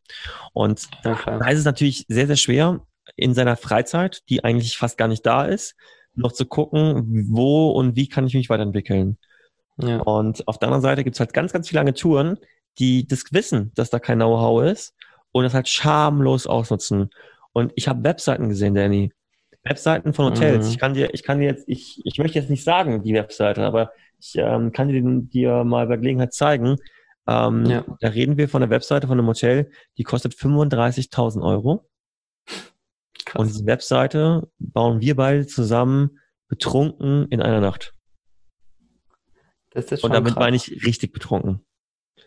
Ja, und das ist einfach. Und dann auf jeden Fall für einen Bruchteil des Geldes. Ja, also das ist, das ist, ähm, das ist einfach nur, das ist einfach nur ähm, asozial. Und ja, schau, wenn du, wenn du dann als Hotelier so viel Geld verloren hast, ähm, und dann hast du eine Agentur, die macht mit dir, macht mit dir ähm, SEA-Kampagnen und die SEA-Kampagnen erzählen sie dir, wie erfolgreich die sind, aber es sind nur Brand-Kampagnen, mhm. ja. Also sorry, äh, wenn ich, wenn ich auf das Keyword äh, vom Hotel äh, biete, ähm, klar hat das eine hohe, hat das eine, eine hohe äh, CTR und am Ende auch eine hohe, ähm, eine hohe Conversion, weil der hat ja eh nach dir gesucht. Und sich dann hinzustellen und zu sagen, hier, ähm, super, äh, super erfolgreich und der Hotelier sieht nur das Endergebnis und denkt, ja, stimmt, ist erfolgreich, super, machen wir weiter, kriegt, kriegt noch ein bisschen mehr Budget. Das sind so Sachen, die ich dann alles so in den letzten Jahren gesehen habe, die mich doch, doch schon sehr geärgert haben dass ähm, gerade die Menschen, die wirklich viel Know-how haben, die, die nicht die Zeit hatten, sich das Know-how anzueignen, dass sie die wirklich ausgebeutet haben. Und Hotelketten, ja. Hotelketten natürlich, die haben wieder das Know-how, die haben auch die Möglichkeit, dann Head of Online-Marketing etc. pp. einzustellen, der Gehalts, der Gehaltsniveau äh, hat, was ein privat geführtes Hotel wahrscheinlich nie bezahlen könnte. Mhm. Und äh, das ist ja auch ein bisschen der Krux an der ganzen Sache, dass die Startups natürlich immer denken, so, sie denken in ihrer Welt, sie denken, sie haben jetzt die, die, die Endlösung äh, für gewisse Probleme entwickelt und wer das nicht kauft, ist selber schuld. Aber sie haben halt vergessen, dass sie eine Persona bedienen wollen, die es gar nicht gibt. Sie sagen, ich gehe auf den Online-Marketing-Manager, aber den Online-Marketing-Manager gibt es im Hotel nicht.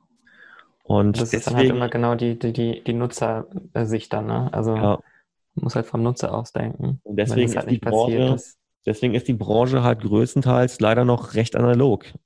Was, aber es trifft ja. nicht, es trifft auch Gott sei Dank nicht auf alle zu. Ja, es gibt auch Hoteliers, ähm, die sind wahnsinnig kreativ, wahnsinnig kreativ, die, die jetzt anfangen, ähm, die anfangen, äh, Online-Shops zu bauen, zu entwerfen und das sehr erfolgreich machen. Und also das kann man auch nicht verallgemeinern. Also ich denke, auch hier sehe ich auch einen Trend. Also ich sehe auch hier einen Trend, ähm, natürlich auch im Generationswechsel. Also ich bin ja auch die mhm. Gen Y und ich bin jetzt quasi als Gen Y hier in diesem Haus der Geschäftsführer und ich ähm, sehe auch in vielen anderen Hotels, dass Gen Y jetzt quasi da ähm, das Ruder übernimmt. Übernimmt, ja. Wir haben natürlich nochmal noch mal ein anderes Bewusstsein und auch ein anderes Interesse an, an digitalen Medien. Ja. Klar. Und du hast es ja, so, soweit ich es mitbekommen hatte, auch bei dir ja direkt äh, eingeführt. Ich erinnere mich immer noch an das Gespräch wegen diesen Geburtstagslisten, glaube ich, wo es ja hieß, äh, kann, kann man das mal bitte digitalisieren, dass man die Geburtstage irgendwo drin hat, weil die bisher nur irgendwo gelistet waren. ähm, ja, bei mir ist, ja, ja, bei mir ist auch da ein Automatismus drin. Also die Leute, die jetzt genau. bei mir Geburtstag haben, bekommen zu ihrem Geburtstag, die kriegen sogar automatisiert eine Postkarte. Ja. Ja, aber genau, das, das sind, das sind halt die Sachen, über die denken wir halt nach, ja. Also ja. ja. unsere Generation. das ist halt, halt dann schon spannend. Ja. Also es ist vielleicht auch interessant für die Hoteliers, dass sie sich vielleicht überlegen, vielleicht sollten sie mal Leute in die, sag ich mal, höheren Positionen holen, die jetzt in der jüngeren Generation unterwegs sind und vielleicht schon irgendwie digital aktiv sind. Das sind ja nicht alle unbedingt digital fit, aber zumindest die, die auch Ideen haben und kreativ sind und dann vielleicht auch mal was wagen. Ne? Es ist ja auch so, dass viele dann nicht den Mut haben, mal eine neue Idee zu wagen und das zu machen. Ja, ich habe jetzt natürlich jetzt, ich meine, ich habe bei mir, wenn ich jetzt mein Profil betrachte, jetzt objektiv, bin ich ähm, ähm operativ ausgebildet. Ich habe mhm. ähm, ich habe auch äh, schon Führungsverantwortung gehabt operativ. Bin habe einen krassen Einschlag im Online-Marketing ähm, mit Expertenstatus äh, und im Revenue Management. Also die, fit, ja. diese Persona, diese Persona, also dieses, was ich jetzt abbilde, das Profil, das ehrlich gesagt habe ich das so noch noch nie gesehen. Ähm, okay. Und ja, ermöglicht mir natürlich gerade jetzt hier in dem Hotel ganz, ganz viel. Ich brauche keine Agentur im Online-Marketing. Mhm. Das weißt du, Danny, wenn ich was Sachen, wenn ich Sachen mache, dann äh, ja. kriegst du von mir einen Auftrag oder oder oder oder oder jemand anders. Und wenn du und keiner kann mich bescheißen, weil ich ganz genau sagen kann, okay, was was was geht und was nicht geht und auch genau weiß, ja. äh, was was kostet. Weil ich klar, ich habe jetzt nicht selber mehr die Zeit, das ist großartig hier äh, das Online-Marketing selber operativ ähm, umzusetzen. Aber ich kann mir halt äh, Bekannte und Freunde mit reinholen, die das quasi auf Rechnung machen und das ähm, sehr effizient machen. Also spare ich mir halt unfassbar viel Kohle. Ich kann das komplette Advertisement kann ich selber machen, auch selber steuern, selber monitoren, weil, ja. ähm, weil ich, weil ich, weil ich es halt schon mal gemacht habe. Ähm, kann aber auch das Personal führen, weil ich da auch schon, ich Erfahrung habe. Und ich bin halt auch Startup. Also ich bin auch von meinem, von meinem, von meinem, von meinem, von der ne? DNH bin ich Startup. Ähm, ja. Und ich hatte einen Satz, das war der, ich habe einen ähm, bekannten, äh, bekannten, befreundeten Hotelier aus Berlin, ähm, der äh, Philipp Ibrahim, ähm, mhm. ist einer der coolsten Menschen, die ich so kenne. Ähm, auch authentisch cool. Also du kennst ja die aufgesetzten Leute cool, aber er ist ja, einfach, ja. Der, der, lebt es halt. Ähm, im das Student Hotel, also das kann ich ja wirklich nur jedem empfehlen. Und der mhm. hat ähm, der hat bei sich oben einen Leitsatz in seinem Hotel stehen, ähm, das Zitat von äh, David Bowie, ähm, uh, Together we can be heroes. Und ich habe darüber nachgedacht und habe gesagt, ja, das habe ich einfach für mich übernommen. Ich habe das für mich übernommen, habe das auch für, für, für, für dieses Hotel, für dieses Hotel auch übernommen äh, gehe auch in, mein, mein, in meine Stellenbeschreibung rein, Together We Can Be Heroes. Und ähm, meine Stellenbeschreibung, wenn man sich die anguckt, steht drin auch hier, ich suche einen Superhelden, ja, und komme, komme hier, komme quasi in unsere in unsere ähm, in unsere Taskforce, ja. Äh, wir, wir zusammen, nur zu, wie zusammen können wir Helden zu sein und nur zusammen können wir stark sein. Und ich lebe also du schreibst ja schon auch schon sehr kreativ dann. Ne? Das ist ja schon mal wieder was, wieder was anderes, was jetzt ja. die anderen Hotels nicht klassisch so schreiben. Ne? Ich habe meine Stellen, ich meine Stellenbeschreibung, meine Stellenbeschreibung geht es nur darum, äh, was ich äh, was ich dir bieten kann und warum du bei uns arbeiten solltest. Da steht fast gar nichts drin, was ich von dir erwarte. Da steht nur drin, hey, äh, wäre cool, wenn du, wenn du ein Auto, Führerschein hast, ein Auto hast, weil wir, naja, sind ein bisschen weit vom Schuss und ähm, äh, wäre mega, wenn du halt ähm, genauso Gäste liebst wie wir und so. Das ist aber sehr unverbindlich, weil ja. ich finde, jedes Profil kann darauf passen, wenn er sich selber irgendwo in dieser Rolle sieht und wenn er tatsächlich Bock hat. Ich habe ja, nur stimmt. positive Resonanz bekommen auf die Stellenbeschreibungen. Die Leute, die Leute, ich habe viele Bewerbungen bekommen. Viele Bewerbungen zu einem Zeitpunkt, wo alle gesagt haben, Fachkräftemangel kassiert gar nichts. Ne? Ich habe das Hotel übernommen, chronisch unterbesetzt und habe innerhalb von sechs Wochen war ich fast voll besetzt. Ähm, einfach weil ich die richtige Sprache gefunden habe, wie man, wie man mit Menschen spricht, nämlich wertschätzend. Und ich denke, Wertschätzung, ja, Wertschätzung ist das A und O. Wertschätzung beginnt, ja. Wertschätzung be beginnt bei der Stellenbeschreibung, geht über den, geht über den Arbeitsvertrag und äh, geht dann ins Arbeitsverhältnis rein und fängt nicht erst im Arbeitsverhältnis an. Ja. Ja. Ja, das ist, finde ich, auch wichtig heutzutage, dass es äh, die Mitarbeiter, es ist ja auch gerade den Kampf am Arbeitsmarkt, ne, da musst du ja auch irgendwas bieten können. Aber ich finde es schon wichtig, wenn ein, ein, ein Chef sozusagen auch die Wertschätzung gegenüber den Mitarbeitern hat und nicht nur so stupide irgendwelche Leute einstellen will, die halt irgendwas für ihn machen und eigentlich nie wirklich wertschätzen. Und wenn man das halt schon sieht an der Beschreibung, kann man sich ja auch gut vorstellen, wie wahrscheinlich das die Arbeitsatmosphäre sein könnte. Also ich würde, ich persönlich würde mich bei so einer Bewerb äh, bei so einer Ausschreibung auch eher bewerben, wenn das halt mehr so ein ja, modernen Charakter hat, wo man sich auch motiviert fühlt irgendwo und merkt, okay, die hauen richtig was raus, als jetzt nur dieses klassische, ja, und du solltest die Ausbildung gemacht haben und dann solltest du drei Jahre Erfahrung haben und du solltest du das machen und das machen und genau, das war's. Ich habe jetzt ähm, jemanden eingestellt, ich habe jemanden eingestellt, ähm, die hat fast gar keine Hotelerfahrung gehabt. Die war jetzt nach dem Studium oder während des Studiums, hat die jetzt tatsächlich auch als Animateurin ähm, mhm. in Gran Canaria, hat die ein paar Monate gejobbt. Ja. Mhm. Ich habe die Habt ihr schon mal quasi eine Verbindung. Bitte? Habt ihr quasi schon mal eine Verbindung? ja, genau, wir haben quasi eine Verbindung. Und ich habe sie ja. eingestellt, ich habe sie eingestellt in einer recht hohen Position, nämlich als ähm, Hotel Management Assistant. Mhm. Aber sie braucht keine Hotelerfahrung. Was sie braucht, ist ähm, das Herz am richtigen Fleck. Sie braucht äh, viel Leidenschaft und, ähm, und sie muss hungrig sein auf den Erfolg. Und all das hat sie gehabt oder hat sie immer noch. Und die ist hier eingeschlagen wie eine Bombe. Ja, die Mitarbeiter äh, schätzen sie aufgrund ihrer Persönlichkeit und nicht aufgrund ihres, äh, aufgrund ihrer ihrer Vergangenheit. Ja. Und ähm, ich, ich denke, ich denke, dass auch da ähm, in vielen Branchen man einfach mal ein bisschen umdenken muss. Man muss den Menschen sehen, ne? Und ähm, jemand, der wirklich was will, der wirklich lernen will, das der, stimmt, ja. der kann das auch, kann das ganz, ganz schnell lernen. Das ist tatsächlich so. Also ich finde auch Leute mit Leidenschaft für ihr, für ihr Ding, was sie auch immer sie dann haben, sind halt so viel mehr wert als Menschen, die halt einfach nur ja halt irgendwas machen oder machen, weil es halt in ihren Lebenslauf passt so, aber halt eigentlich nicht diese Leidenschaft mitbringen oder diesen Wille, irgendwas Geiles zu reißen. Ne? Und dann finde ich es auch gut, dass du das machst. Also das machen ja viele tatsächlich nicht, dass du auch komplette Quereinsteiger nimmst, sage ich mal, ähm, die aber halt einfach Bock haben. Und das ist ja das, was, was ein Unternehmen braucht, Mitarbeiter, die Lust haben, zusammen das irgendwie voranzutreiben und nicht Mitarbeiter, die da hinkommen, weil sie jetzt Geld verdienen müssen von Montag bis Freitag und froh sind, wenn Wochenende sind. Also. Ja, gut, Wochenende hilft uns in der Hotel. vielleicht nicht. auch. nee, bringt jetzt auch nicht. Da, wo wir, ja. ja, wo wir im Hotel echt viel zu tun haben. Ja. Äh, das heißt mal generisch gesprochen. Ja, schau, du bist, du bist, ähm, der Tag hat 24 Stunden.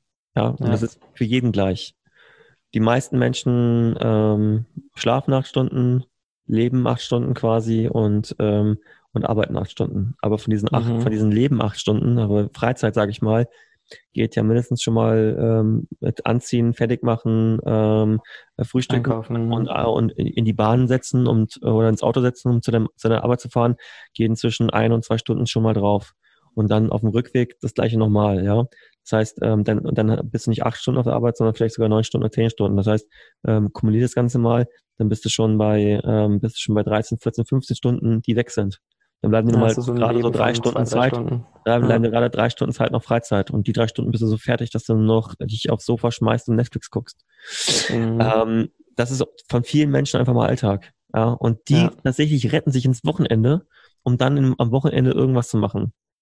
Ich ähm, finde das super, super schade, weil wenn Menschen, weißt du, viele Menschen sind auch gezwungen, irgendwas zu machen. Und die haben auch nicht die Chance gehabt, zu sagen, sich selbst zu erfüllen. Ähm, du, erfüllst dich, ähm, seitdem ich dich kenne, hast du einen Fokus, wo du sagst, das und das will ich machen und ich mache nur Sachen, die mir Spaß machen. Und ähm, ich, ich will gerne meinen Lebensmittelpunkt gerne ins Ausland ver verlegen ähm, und ähm, du wärst ja auch gar nicht jetzt hier, du wärst ja eigentlich jetzt schon in Australien. Und, ja, noch nicht. noch wäre ich hier. ja, gut, jetzt, okay, noch wärst du hier, aber jetzt, du wärst Übernächste Woche wäre ich weg. Mental, mental, mental wärst du auf jeden Fall schon mal weg, ja. Ja, das auf jeden Fall. Und ähm, ähm, weißt du, das sind, das sind, ähm, das sind, das sind, ähm, das sind die Ausnahmen, also so wie du das bist. Ähm, bei mir war es so, ich war auch immer frei, habe immer viel gemacht. Klar, ich habe jetzt eine große Verantwortung gegenüber meiner Frau, meiner Tochter, mhm. die äh, zweieinhalb Jahre alt ist. Ähm, Gut, hätte ich sowas, wird es vielleicht bei mir auch anders aussehen, ne? Ja, und ich muss natürlich, klar, ich muss natürlich auch gucken, dass ich jetzt irgendwo mal ein bisschen Beständigkeit hinbekomme. Aber nichtsdestotrotz ist es so, dass ich jetzt hier, ich bin jetzt seit einem halben Jahr in dem Hotel und ähm, also einem knappen halben Jahr. Und ich freue mich jeden Tag, wenn ich hier bin. Also es macht super viel Spaß und ich sag dir auch, ich bin im, in einem Jahr, bin ich überzeugt davon. Ich bin noch genauso happy hier zu sein und, und ich, ich werde mich darauf freuen, meine Kollegen zu sehen. Ich werde mich freuen, wenn die hier mir lächelnd entgegenkommen und äh, wir einen geilen, geilen Team Spirit haben und eine coole Dynamik und das, und, und das einfach ähm, zusammenrocken, ja. Ähm, mhm. Ich denke, ich denke, wenn man seinen Platz im Leben gefunden hat, auch in, in der Arbeitswelt, in der man, in der man aufgeht, dann ist das schon quasi die Hobby, ja. Und ich sag mal, so, ja. Wenn ich jetzt zwölf Stunden, ich manchmal auch, ich sitze hier zwölf Stunden, 13 Stunden, 14 Stunden. Ähm, aber das fühlt sich bei mir nicht an wie Arbeit. Es ist einfach nur, es macht einfach Spaß. Und ja. bin auch dementsprechend dann auch privat total entspannt. Also ähm, viel, viel ausgelassener. Und ähm, ähm, kann ich dann am Wochenende, also wenn ich mal am Wochenende frei mache, das passiert dann auch ab und zu, aber ähm, bin ich auch, das Bewusstsein für meine Familie ist ein ganz anderes. Ja. Und ich denke, das ist Erfüllung, ja. Das ist Erfüllung, wenn man das, wenn man, wenn man das schafft. Du musst nicht unbedingt jetzt Millionär sein. Also wenn dein Fokus ist, so, ich will jetzt irgendwann so und so viel Geld verdienen, ja, oder ich will unbedingt ein Haus haben, ich will das und das haben. Wenn du, wenn du dein Leben nur aufgrund von, von ähm, Konsum, ja, von Konsumgütern irgendwie definierst, dann tust du mir ehrlich gesagt total leid. Ja. Ähm, Erfüllung ist für mich was ganz anderes. Ähm, und ja, wenn ich keine Familie hätte, dann wäre ich, und das weißt du, du kennst mich jetzt auch schon genug, dann wäre ich, mhm. und sieht man ja auch in meiner Vita, ich wäre jetzt nicht hier irgendwo in Unterfranken, sondern ich wäre sicherlich auch irgendwo in, auf Bali oder ich wäre irgendwo ähm, in Spanien oder, oder sonst wo und ähm, würde einen ganz anderen Lebensstil führen. Aber das ist, das, ich denke, ich denke, dass man, dass man viele Sachen im Leben beeinflussen kann und ähm, aber andere Sachen, die fügen sich halt einfach. Und dann, wenn du, wenn du dich damit, wenn du dich damit einlassen kannst und dann auch glücklich bist, dann, ähm, ja, dann, dann wird das, das Glück auch nachhaltig ähm, bleiben. Ja, und das Finde ich aber auch spannend, dass, dass du, dass du beide Seiten quasi, also dass du auch einen alternativen Weg hättest, wenn du jetzt, sage ich mal, nicht deine Familie hättest. Da wäre jetzt auch interessant, ob du diese Seite nicht sogar irgendwo vermisst, obwohl du jetzt ja trotzdem auch zufrieden bist, aber nicht irgendwo auch vermisst, dass du jetzt nicht auf Bali hockst oder durch die Gegend reist oder was auch immer und jenes ja, erleben könntest. Ja, Danny, aber das ist doch, das ist doch, das ist ja, guck mal, ähm, der Reiz, der Reiz liegt immer in der Sache, die du nicht hast. Das ist immer so. Ja, ähm, genau. Wenn du, wenn du, wenn du verheiratet bist ähm, und auch mit, auch äh, teilglücklich bist und ich sag mal, da ist eine andere Frau, die dir da hübsche Augen macht, ähm, dann denkst du in dem ganz kleinen Moment denkst du ja nach, wow, das ist eine sehr attraktive Frau, ja. Und ähm, du hast immer die Option. Du kannst sagen, ja, ich werde mit der jetzt intim, ich sag's mal, ja. Sicherlich Aha. kannst du das machen, aber in dem Moment stellst du natürlich dein komplettes Leben in Frage und eventuell zerstörst du das auch, weil Klar. Moment, ja, ja.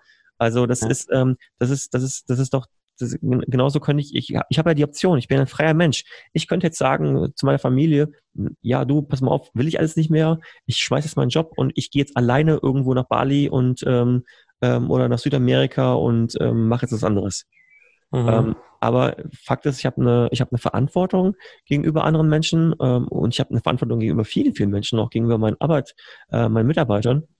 Ja, und ähm, ich, ähm, ich bin, ich bin happy. Und ähm, auch wenn überall immer mal wieder Reize kommen und über auch, auch, auch in der Arbeitswelt, auch da kommt hier und da mal wieder auch immer wieder ein Jobangebot, die sagen, hey, hast nicht Bock bei uns mitzumachen, wir, boah, wir suchen jemanden als CEO für das und das Projekt, wir zahlen dir so und so, du kriegst so und so viel Prozente. Und dann denkst du, ja, cool, cool, cooles, spannendes Projekt, hätte ich theoretisch schon Bock drauf, aber ich habe mich committed. Und äh, mhm. äh, ich denke, Loyalität ist ein ganz, ganz großes Thema, dass du, äh, dass du, dass du und, und Fokus, dass du irgendwie mitbringen musst. Ich ähm, ja. bin gerade in meinem Leben ähm, so glücklich, dass ich ähm, darüber nicht nach, nachdenken könnte über einen anderen Standort, über ein andere, über ein anderes Leben mit einem anderen Menschen, sondern genau so, wie das gerade ist, so soll das sein. Und ähm, ich habe mich damit abgefunden, ist das falsche Wort, ja. Aber ich habe mich damit einfach, ähm, ich kann mich damit einfach 100% identifizieren. Und ähm, und habe mich. Dann bist du ja genau am, am, richtigen Punkt, wo du jetzt sein musst, eigentlich. Ja, und das ist das vielleicht ist Menschen, die halt einfach, Menschen, die halt, ich kenne halt auch viele, wir haben auch viele Freunde, die diesen Punkt nie gefunden haben, die, wenn Reize kommen, egal ob sie jetzt in der Liebe sind oder ob sie im Berufsleben sind oder ob sie in finanzieller Art und Weise sind, die, die es schwer haben, diesen, diesen Reizen ähm, aus dem Weg zu gehen, ähm, sondern mhm. ja, die gleich quasi immer Ja sagen und da begeisterungsfähig sind. Und ehrlich gesagt sind das die Leute, die aber auch keinen Schritt weitergekommen sind. Ja. ja. Das ist dann eher das Problem. Und ich muss dir auch ganz ehrlich sagen, ich muss auch ganz ehrlich sagen, dass meine Frau ähm, auch einen ganz wesentlichen ähm, äh, Teil dazu beigetragen hat, dass ich jetzt hier bin. Ja. Weil sie halt auch immer der Mensch war, der mir auch den Rücken freigehalten hat. Ja. Die auch immer diese ganzen Geschichten, die ich gemacht habe, mit da und dahin gereist, die es immer mitgemacht hat, die das toleriert und auch unterstützt hat. Und ich ja, glaube, das hast du ja auch nicht so häufig, ja. Das heißt, nee, das hast du nicht so häufig. Und das ist, äh, das muss man auch alles ähm, auch irgendwo zurückgeben, ja. Und ja. Ähm, ja, nee, ich bin da, ich bin da, ähm, ich fühle mich da innerlich, sage ich mal, ähm, ja, erfüllt. Erfüllt, doch, doch, kann ich schon sagen. Mhm. Ja, dann bist du ja am richtigen Punkt angekommen eigentlich. Ähm, ich würde nochmal wissen wollen, aus deiner Sicht jetzt, weil du bist ja schon sehr fit und hast super viele Erfahrungen gesammelt und machst ja auch sehr kreative Sachen jetzt als Hoteldirektor.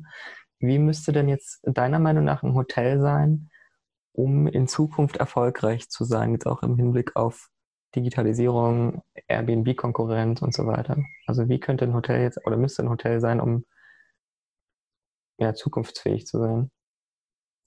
Ja, es gibt natürlich zwei verschiedene äh, Arten von Hotels. Es gibt einmal mhm. die Hotels, die, die in der Stadt sind, die ähm, in Berlin, Köln, Düsseldorf, Hamburg, München sind, ja, etc. Mhm. Die ähm, auch die, ich sag mal, die haben es ein bisschen schwieriger in der Kommunikation als jetzt Hotels auf dem Land, die in Feriendestinationen sind, mhm. ähm, weil die Emotion im Urlaub ist immer eine andere als die ähm, in der Stadt. Also wenn du so einen Stadtausflug machst oder wenn du im Business unterwegs bist. Ähm, nichtsdestotrotz ähm, denke ich, auch hier geht es immer um Erlebnisse und es geht immer um Menschen. Und ähm, Hotel, Hoteliers müssen begreifen, dass das wichtigste Gut, was sie haben, ihre Mitarbeiter sind. Und äh, weil die Mitarbeiter sind die Gastgeber, oft nicht der Direktor, weil der im Hintergrund quasi das mhm, Controlling macht. Genau, das, das managt und nicht immer direkt am Gast ist. Ja. Äh, ich habe da, ich kann dir zwei Sachen sagen, die, ähm, die mir im Gedächtnis geblieben sind. Einmal ähm, habe ich gearbeitet in Berlin im NH-Hotel ähm, in, in der Nähe von Kurfürstendamm. Mhm. Und da hatten wir einen Stammgast. Der war ähm, Unternehmensberater, der war noch recht jung, also der war ein paar Jahre älter als ich, aber der Patrick, der war ja weiß ich nicht, ich war 21 oder der war 24 oder so. Und der Patrick hat, ähm, hat immer bei mir gebucht, also immer hat, angerufen, hat immer gesagt, ja, Herr Hönig, ich komme dann, ähm, dann und dann wieder, können Sie das für mich einbuchen. Und dann kam ins Gespräch und sagst so, ja klar, ähm, mache ich für Sie. Und dann habe ihm dann auch mal ein Upgrade gegeben auf eine Suite. Habe gesagt, hey, pass mal auf, ich habe jetzt für Sie mal eine Suite äh, für den Aufenthalt. Ähm, das, vielleicht ist das für das nächste Mal können Sie ja immer diese Suite buchen. Also auch versucht da schon ein Upselling zu betreiben. Und dann meinte ja, voll das gute Zimmer, vielen Dank. Und ähm, dann sind wir ins Gespräch gekommen. Dann hat er irgendwann gesagt, ich bin der Patrick, ich, ich bin der Christoph. Und ähm, dann weiß ich noch, da hat dann damals, ähm, habe ich dem Patrick dann gesagt, hey Patrick, hier so mit deiner Reservierungsbestätigung. Da hat meine Chefin das damals gesehen und meinte so, ja, warum ich denn jetzt ähm, die Gäste duze und und jenes und das macht man nicht und bla bla und das duldet sie nicht. Und ich so, hey, ich mhm. habe eine Beziehung zu einem Gast aufgebaut der könnte in jedem Hotel sein, der hat ein Budget von x Euros, der kommt zu uns, der kommt zu mir, ja, und ja. Hat, sie, hat, sie, hat sie einfach nicht gecheckt, ne? Ähm, das, pass auf, Patrick und ich haben, sind in Kontakt geblieben, aber nicht so richtig, sondern immer so alle, alle paar Jahre mal.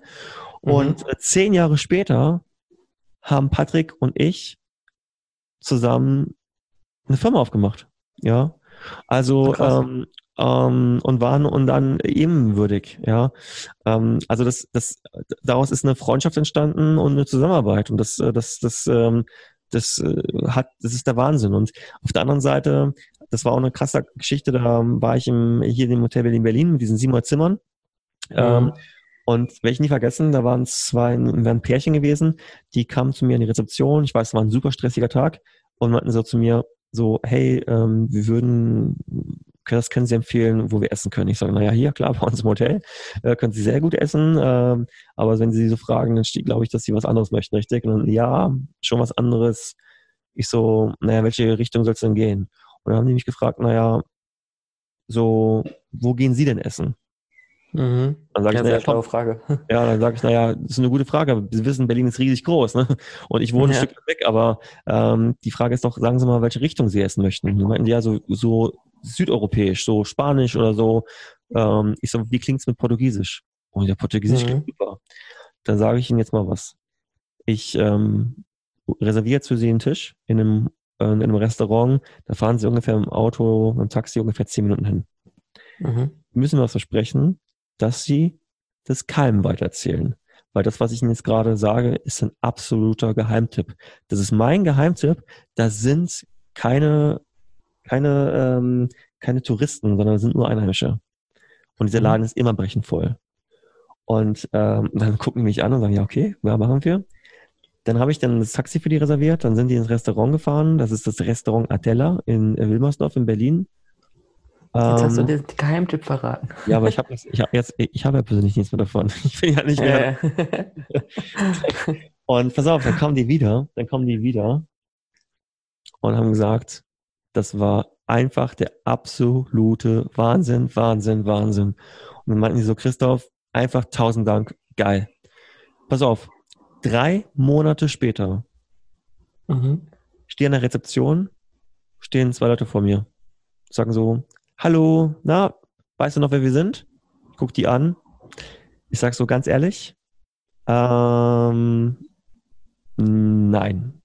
Das liegt aber nicht an Ihnen, sondern das liegt an mir und an dem Hotel. Wir haben 700 Zimmer mit ungefähr einer Belegung von 75 Prozent aufs Jahr und ich checke jeden Tag 350 und 350 Gäste ein und aus. Ja, da fällt ja. mir leider nicht jeder Name gleich ein. Na, Sie waren, Sie hatten uns doch, äh, so hat uns das Restaurant empfohlen, äh, den Portugiesen. Und dann habe ich den ad hoc den Namen gesagt, wie die hießen. Ne? Ach, mhm. so Frau Schneider. Der guckt und sagen, ach, weißt du doch. Ich so, nee, aber sie sind die einzigen Gäste, denen ich, denen ich den Namen des Restaurants verraten habe.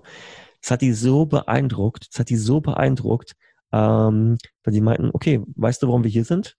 Ich kenne von der Story. ja, die, sagen, die sagen zu mir, sie saßen in, sie saßen ähm, bei sich, die kamen aus, ähm, aus Bremerhaven und sagten, wir ja. waren in Bremerhaven und wir wollten mal wieder richtig schnell essen gehen. Und dann sagt meine Frau zu mir, ja komm, lass doch mal so, ich habe mal wieder Lust auf diesen Portugiesen.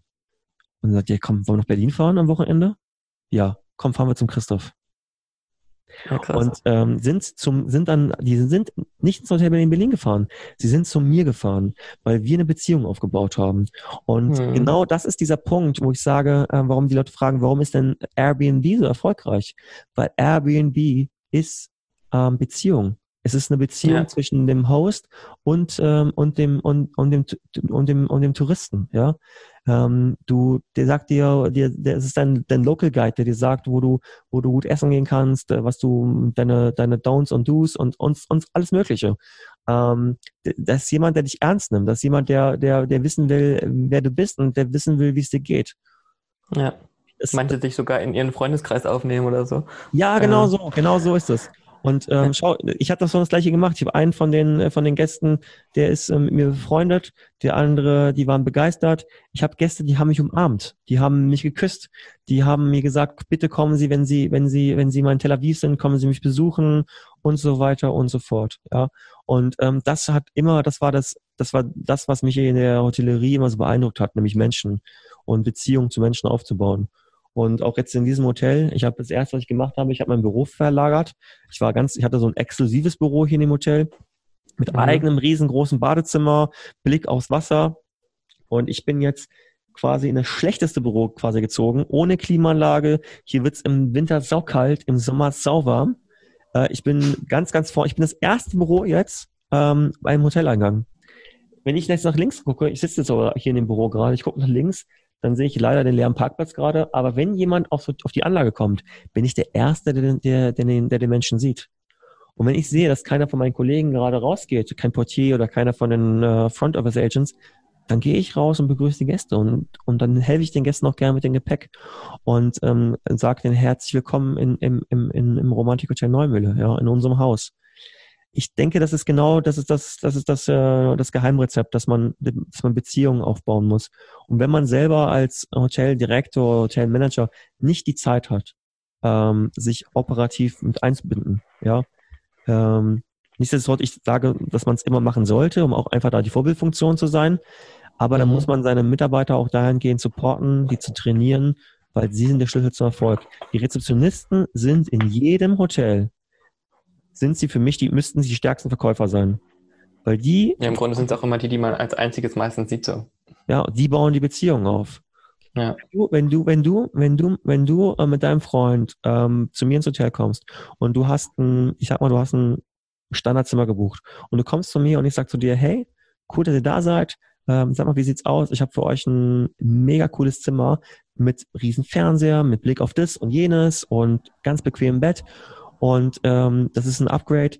Ey, das kostet normalerweise 30 Euro die Nacht. Ich kann es euch für 20 Euro die Nacht geben. Ähm, das wären bei drei Nächten 60 Euro, ähm, also 90 Euro. Wie klingt das für euch? Da sagt mhm. ihr, ey, das klingt verdammt gut. Bums, 90 Euro verdient.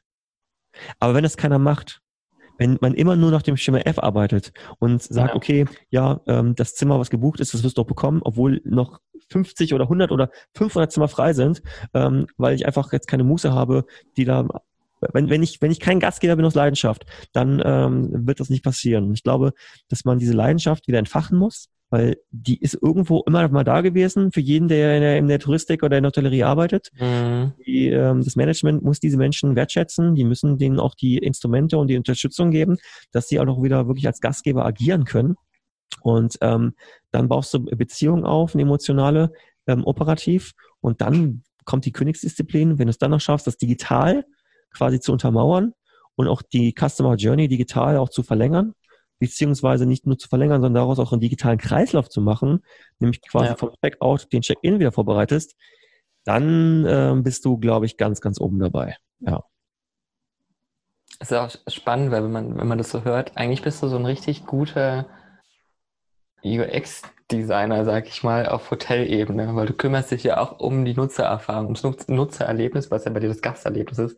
Eigentlich wärst du auch ein richtig krasser UX-Designer, nur halt auf einer anderen Ebene jetzt bei dir in dem Fall. Es ist schon, ist ja eigentlich das, das Kernding in jedem Bereich. Ne? Du musst dich um den Endkunde, wer auch immer es dann ist, bei dir halt der Gast, so krass gut kümmern, dass er deine Anwendung, dein, dein Produkt, dein Hotel weiter benutzt. Also geht ja auf alle Bereiche eigentlich, aber ich glaube tatsächlich, dass es sehr viele, also ich habe das, was du jetzt besprochen, ge gesagt hast, noch nie erlebt in irgendeinem Hotel, wenn ich da war.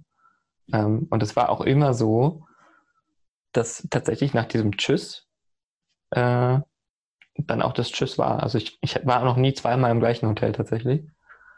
Ähm, liegt aber auch daran, dass ich persönlich jetzt auch noch äh, eher selten zweimal an den gleichen Ort fahre weil ich ja dann doch immer was Neues sehen will. Also ich bin, glaube ich, nicht dieser klassische Touri, der äh, fünfmal in den nächsten fünf Jahren zum gleichen Ort fährt.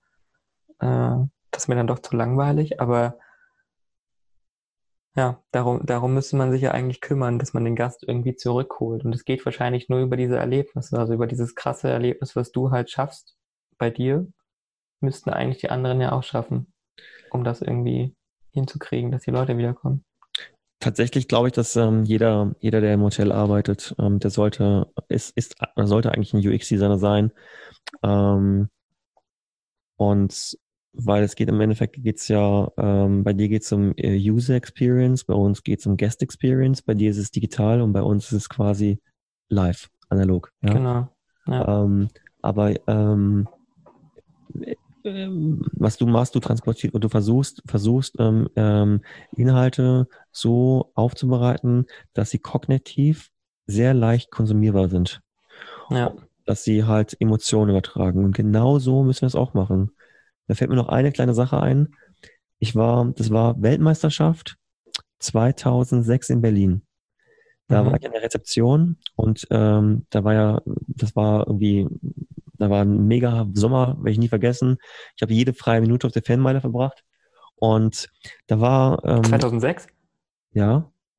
Hey, da war ich auch, ich war auf jeder Fanmeile, wo Deutschland gespielt hat.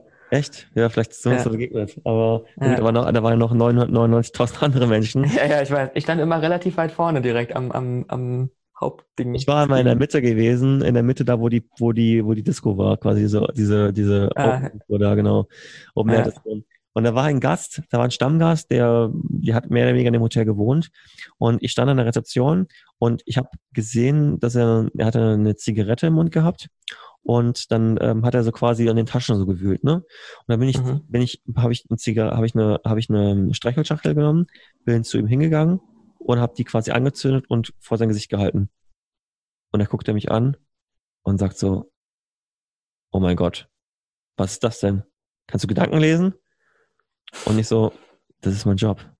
Und dann sagt er, du bist einfach nur geil. Irgendwie so hat er gesagt, ne? Und das hat ihn, ja. und das war der, und das war dann, das hat ihn so nachhaltig beeindruckt. Der hat dann irgendwie noch Monate danach oder noch ein Jahr, ein halbes Jahr danach hat er zu mir noch gesagt, ähm, oder wenn da so Kunden von ihm da waren, übrigens, hier haben wir sogar Menschen, die können Gedanken lesen. Ja, das ist echt das beste Hotel in der Stadt. Und auch das, ja, und auch das war nur aufgrund dieser einen Erfahrung, ja, weil das hat sich dann irgendwie ja. bei ihm manifestiert. Und deswegen sage ich, Leute, egal was ihr macht, ob ihr jetzt in Hotels arbeitet, ob ihr im Online-Marketing arbeitet, ob ihr an der Kasse seid, ähm, schafft einfach Beziehungen zu euren Kunden aufzubauen, ähm, versucht Emotionen ähm, irgendeiner Weise zu entwickeln, dann werdet ihr nachhaltig Erfolg haben. Ja. Ja. Es gibt nichts Erfolgreicheres, als die Kunden, die du hast, quasi an der Stange zu halten und mit denen ähm, über einen langen Zeitraum zu arbeiten. Weil jeder, ich meine, du weißt, ich, du weißt, ich bin recht stark im Vertrieb. Ja, ja. ja. Äh, du weißt, dass es mir das auch Gott sei Dank auch recht leicht fällt, auch da Beziehungen mhm. aufzubauen. Aber ähm, nichtsdestotrotz ist äh, Vertrieb ähm, immer noch schwierig, ähm, weil du eine Beziehung zu jemandem aufzubauen, äh, den du nicht kennst, ist, ist eine Sache, die ist kompliziert. Und ähm, ja. Nicht, nicht mit jedem Menschen kann ich in Resonanz treten. Und wenn ich nicht mit ihm in Resonanz trete, werden wir auch keine Geschäftsbeziehung aufbauen. Ja. Aber wenn ich schon eine Beziehung zu anderen Leuten habe, dann pflege ich diese Beziehung und das macht mir das Leben halt nachhaltig wesentlich einfacher. Das stimmt. Das stimmt. Das bezieht sich ja eigentlich auf alle möglichen Bereiche jetzt tatsächlich auch. Ähm, Beziehungen zu pflegen und aufrechterhalten. Man weiß ja nie, was sich daraus entwickelt im Endeffekt. Das weißt du nie. Das weißt ja. du nie. Ja. Ja, sehr spannend. Wie siehst du denn jetzt so nochmal die, die generelle Lage, so Deutschland, Tourismus dieses Jahr, 2020? Wie ist so deine Erwartungshaltung? Ja, also Auslandsreisen dieses Jahr wird es nicht geben. Ja. Ähm, auch nicht ins europäische Ausland. Ich glaube sogar, ich glaub, bin persönlich davon überzeugt, nicht mehr, mehr nach Österreich, Schweiz oder, oder an, an die anderen anliegenden ähm, europäischen Länder.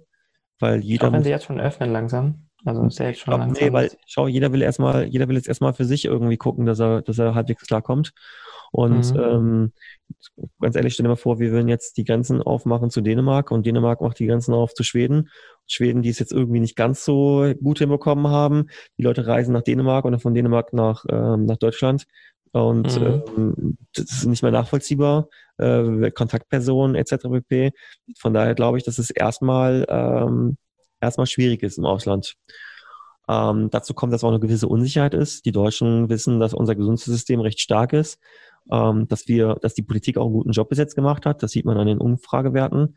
Und dass die Leute sagen, okay, wenn, wenn ich, wenn ich jetzt krank werde und bei mir ich doch einen schweren Verlauf habe, und man muss auch sagen, mhm. schweren Verlauf kannst du auch haben mit Mitte 20 oder Mitte 30 oder auch Mitte 40. Klar, je nachdem, ob du Vorerkrankung damit nichts hast. zu tun.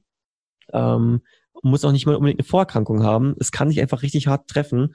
Dann hoffst du, dass du zu den Zeitpunkten in Deutschland bist und du hoffst, dass du ähm, ähm, ein gutes Krankenhaus in der Nähe hast. So, und das haben wir bewiesen, dass es in Deutschland erstmal so ist, ja. Dass ja, die Chancen, die, die Überlebenschancen einfach in Deutschland wesentlich höher als woanders. Und ja, das stimmt schon. Das fällt ja auch mit rein. Also wenn ich jetzt, sag ich mal, in die USA reise und da krank werde, erstmal wird es schweineteuer, aber da dann halt ins Krankenhaus zu kommen, dann ist vielleicht dann noch der Gedanke tatsächlich, will ich dann überhaupt in die USA, weil hier bin ich ja erstmal sicher. Also es kommt genau, tatsächlich genau. ja dann auch dazu. Ja. Ja. Du kannst dein Leben verlieren. Also das muss man, also das muss man einfach mal so sagen. Ähm, und von daher denke ich, dass gerade so viel Unsicherheit draußen ist, dass die Leute, wenn sie reisen, werden sie in Deutschland reisen, weil sie sich in Deutschland wohlfühlen. Sie haben keine Sprachbarriere. Äh, mhm. Wenn sie mhm. Probleme haben, egal wo sie sind, können sie zum Arzt, zur Apotheke gehen und sagen, hey, pass mal auf, ich brauche das und das.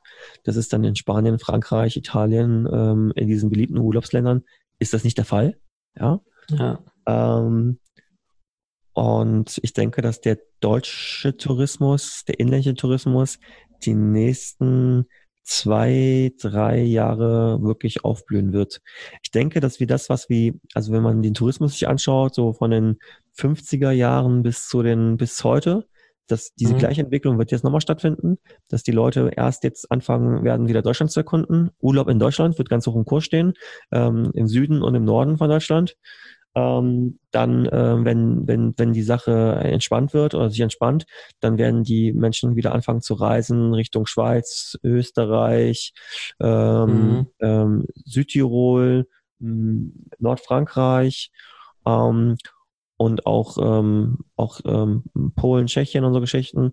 Und wenn es dann weiter besser wird, dann gehen die Leute Richtung Spanien, äh, Kanarische Inseln, ähm, vielleicht sogar die Türkei wieder. Und dann erst fangen wieder Fernreisen an. Und man muss dazu sagen, dass auch die ganzen Flugkapazitäten, also das ist ja, der ganze Tourismus ist gerade auf ein absolutes, ja, auf Null gefahren, ja. Das dauert, ja. das wird ganz, ganz lange dauern, bis das wieder hochgefahren ist. Ähm, die, ich denke, wir werden, dass das wieder so ist, wie es vor ein paar Monaten war. Das wird erst in, in drei, vier Jahren soweit sein. Da, ich glaube, dass viele denen es nicht bewusst ist. Ich glaube, dass viele denken, ach ja, es geht bald wieder los und es ist alles wieder normal. Nein, das wird nicht normal sein. Es wird auch ganz, ganz viele Hotels dann nicht mehr geben, weil sie das einfach finanziell nicht geschafft haben. Weil Hotels, ja. von Hotels verschuldet sind, weil Hotels sehr viel Geld investieren mussten in Brandanlagen, in, in, in also in Brandschutz, sehr viel investieren mussten in, in, in Gebäudeerweiterung und so weiter und so fort. Und ähm, dementsprechend, ähm, dementsprechend ähm, haben die jetzt einfach keine liquiden Mittel und da hilft auch keine Kurzarbeit, da hilft auch kein, kein, kein, keine 15.000, 20.000 äh, Unterstützung. Mhm. Nicht mehr da. Und das ist genauso mit der Lufthansa oder mit anderen Airlines, die, ich, ich gehe davon aus, dass die Lufthansa wieder ein komplett 100% staatliches Unternehmen sein wird. Weil die werden es einfach so nicht packen. Ja. Und da. Die German Wings haben sie ja schon gekillt. Ja, aber das hätten sie so oder so gekillt, weil ähm, die haben Eurowings aufgemacht und Germanwings wäre so oder so jetzt irgendwann weg gewesen. Ja, ähm, aber wäre schwieriger gewesen, weil da jetzt ja die Mitarbeiter noch irgendwie entlohnen müssen wahrscheinlich. Jetzt kannst du ja unter Corona die alle rauskicken. Ja, so, ähm, also rauskicken kannst du die auch nicht bei jetzt, ähm, aber die hätten das auch ja, anders machen können. Die hätten es auch anders betriebsbedingt kündigen können. Ähm, nur so ist das natürlich imagemäßig natürlich für die Lufthansa wesentlich einfacher gewesen. Also meine Meinung nach, ja. Denke ähm, auch, ja. ja, und ich denke, wie gesagt, dass der Tourismus wird sich, ähm, wird sich auf jeden Fall verändern. Ähm, die Menschen haben Bewusstsein auch gewonnen, ein bisschen auch wieder für für für, für die ja auch für die ähm, ähm, ähm für die Ökologie, ja, also dahingehend, dass, dass äh, Kreuzfahrten ja vielleicht nicht so gut sind, weil wir merken, okay, weniger Kreuzfahrt, äh, weniger Kreuzfahrtschiffe auf dem, auf dem Wasser, äh, gleichzeitig äh, äh, sieht man, dass die Wasserqualität sich in Venedig verbessert hat und so weiter und so fort. Also mhm. ähm, ich, ich kann mir schon vorstellen, dass es, dass das Bewusstsein bei vielen Menschen sich verändert hat. Ja, und ich hoffe auch, dass sich das auch, dass es nachhaltig bleibt. Ähm, wir müssen nicht immer, wir müssen nicht immer für 20, 30 Euro irgendwo hinfliegen. Ich habe gerade eben, bevor wir äh, jetzt telefonieren, ich hatte mit einem, mit einem Freund ge äh, gesprochen, der mir erzählt hat, er war jetzt in Tokio gewesen. Äh, drei Wochen ist er durch Japan gereist. Und man ich so, okay, wie kamst du auf Japan? Er meinte, ja, der Flug war einfach super günstig. Ich bin für 300 Euro hin und zurück geflogen. Das ist schon günstig, das ist schon sehr krass günstig, ja. Geh doch mal, geh doch mal, geh doch mal ähm, auf die Deutsche Bahn und gib mal ein ohne eine Fahrt von Berlin nach Frankfurt oder von Berlin nach München ohne Bahncard. Kostet auch 300 Euro und zurück. Ja. ja. Also, ähm, was das ist mal, genau der Grund, warum man halt so weit weggeflogen ist, weil ich fahre, ich zahle ja nicht 300 Euro für die Bahn. Ich meine, teilweise ist es schon fürs Bahnticket zum Flughafen mehr bezahlt, als wenn ich vom Flughafen nach London fliege. Ja, und ist das gesund? Nee, ist es ja nicht. Also das war ja eh schon, also vom, vom Preisniveau war das ja auch einfach nur noch pervers, wie günstig. Und ich sag dir ganz ehrlich, ich sag dir ganz ehrlich, ich habe das mit, ähm, ich habe das auch gemacht. Ich bin auch äh, geflogen für ähm, nach Mallorca hin und zurück für 20 Euro, ja, wo ich mhm. dachte, okay, warum soll ich jetzt mehr ausgeben, wenn das halt irgendwie geht? Ob ich jetzt in der Lufthansa sitze für 200 Euro oder 300 Euro oder jetzt in der Ryanair für 20 Euro sitze. Äh, schlussendlich mhm. äh, komme ich genauso ans Ziel und äh, genauso viel ähm, ähm, Schadstoff wird halt äh, in die in die Atmosphäre geblasen. Ähm, aber, und man hatte, ich bin auch ganz ehrlich, ich hatte auch damals schon ein bisschen Flugcharme, ja. Wo ich dachte, okay, irgendwie ist mir schon angenehm für 20 Euro hier rüber zu fliegen, aber nun ist es so. Ist dann auch recht schnell vergessen gewesen, wenn du dann auf der Insel bist und einen coolen Urlaub hast, weil hast natürlich viel mehr Kohle gehabt, um es dann da, da auszugeben. Also der Tourismus an sich vor Ort, der hat das schon Vorteile dadurch, weil dadurch mehr Touristen gekommen sind und ja, die Masse. Aber die Masse hat natürlich auch den Strand verwüstet. Die Strandmasse mhm. hat halt auch ähm, krasse Abnutzung überall verursacht. Ja, und entsprechend äh, sieht das dann auch aus. Ne? Und dieser Massentourismus, ähm, die ich meine, wenn da mal bei manchen, äh, also Riffe zum Beispiel, die es kaum noch gibt. Ähm, und ja, das ist, weil, weil Reisen halt für jedermann halt äh, zugänglich war. Das war in den 70er Jahren oder in den ähm, auch teilweise noch in den 80er Jahren war das halt nicht der Fall. Da sind halt die Menschen haben, die halt Urlaub in Deutschland gemacht weil es einfach gar nicht möglich war, mal einen Urlaub irgendwo in, auf Mallorca zu machen, weil es viel zu teuer war. Klar, klar. Ja, und dann hast du aber jetzt ja, sag ich mal, im Gegensatz, sag ich mal, zu Deutschland ja noch so aufstrebende Länder wie China, Indien, wo der Mittelstand ja auch immer mehr wächst und die werden auch reisen. Die werden garantiert auch die Welt bereisen, schätze ich mal. Und die chinesischen Touristen werden ja immer mehr. Ähm, ich habe letztens auch irgendwo gelesen, dass in der Schweiz irgendein Hotel aufgekauft wurde vom chinesischen Investor, der das jetzt extra umbaut, damit die chinesischen Touristen sich wohlfühlen dann in der Schweiz.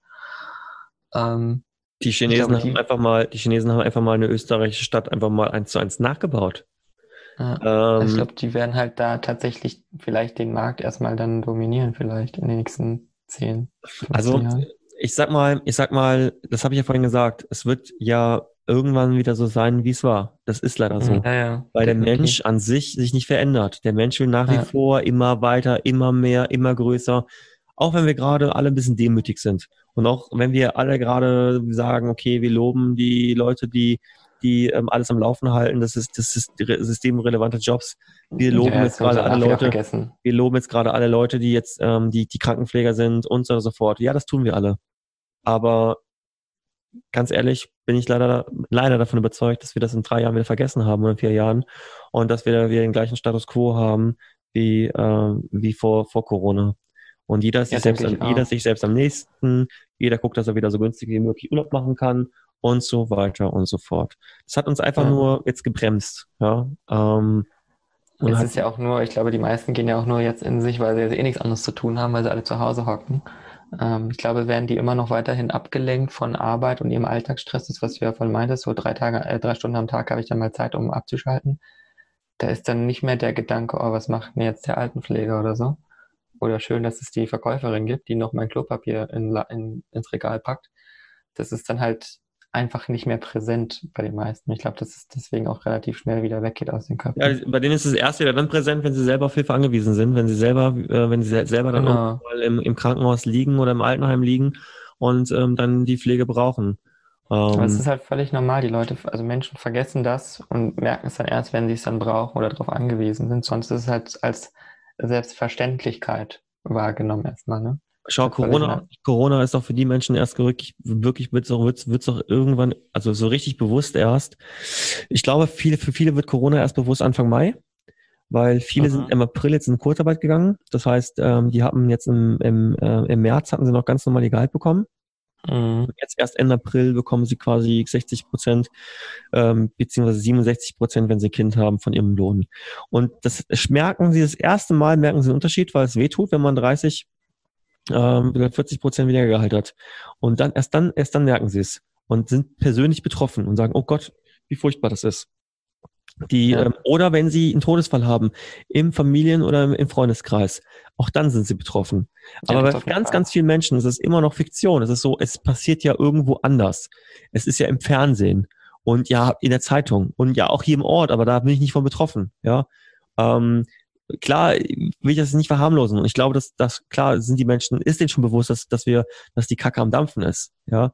Aber ähm, ich meine, das hat nichts mit Optimismus zu tun, dass viele Leute denken, dass sie jetzt am ersten, fünften ähm, wieder, dass wieder alles normal ist, Cafés machen auf, Kino machen auf und sie können wieder ihr Leben normal führen. Fakt ist, das wird ja eh nicht so sein. Corona-Geschichte wird uns einfach mal das komplette Jahr 2020 und das komplette Jahr 2021 wird es uns berühren und wird es uns auch verändern. Auch wenn Gegenmittel, ja, wenn auch wenn Gegenmittel äh, oder ein Anti, also wenn wenn wenn ähm, wenn ein ähm, na sag mal schnell ein ein, ein ja. ähm, nicht ein Impfstoff, ein Impfstoff, ein Impfstoff, ein Impfstoff, Impfstoff genau, ja. Wenn ein Impfstoff gefunden worden ist, sagen wir mal, der ist jetzt heute in einem Jahr fertig, im Frühling 2021. Bis, ja, der, bis der hergestellt ist, bis der verteilt ist, bis der gewirkt hat. Das dauert auch nochmal ganz, ganz lange. Und auch dann werden erst die Länder, erst die Länder, wie die, die, die eine starke, die, die, die eine starke Infrastruktur haben, so wie Deutschland oder so wie allgemein Europa, werden das natürlich zuerst bekommen. Und erst dann bekommen das Länder, ähm, die, ähm, die nicht so, nicht so stark aufgestellt sind. Das sind Länder, die. Das ist halt die Frage, ob du es dann noch brauchst. So, ne? also, ich, also bei uns sind ja die Zahlen schon stark rückläufig. Wenn das jetzt so weiterläuft wie bisher, sind wir in ein paar Monaten, haben wir keinen einzigen mehr in Deutschland, der das hat. Also in offiziellen Zahlen zumindest. Naja, wir haben jetzt eine, wir haben jetzt, ähm, hat das RKI heute Morgen gesagt, wir sind jetzt bei 0,7. Also 0,7 heißt, dass du, ähm, ich sag mal, am Tag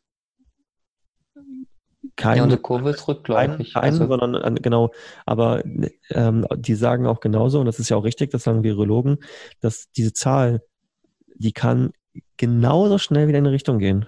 Ja, ja klar, das, das bin ich jetzt auch gespannt. Also wenn jetzt die Öffnungen starten am Montag für die ersten Geschäfte, bin ich jetzt gespannt, was bis Ende April passiert, ob dann die Zahlen nicht wieder mehr werden. Ähm, weil jetzt sind wir die letzten, ich glaube, vier, fünf Tage, wenn man sich die Kurve angeguckt hat, sind wir gesunken von unser, unserem Peak von 72.000 offenen Cases äh, runter jetzt auf mittlerweile um die 52.000, glaube ich.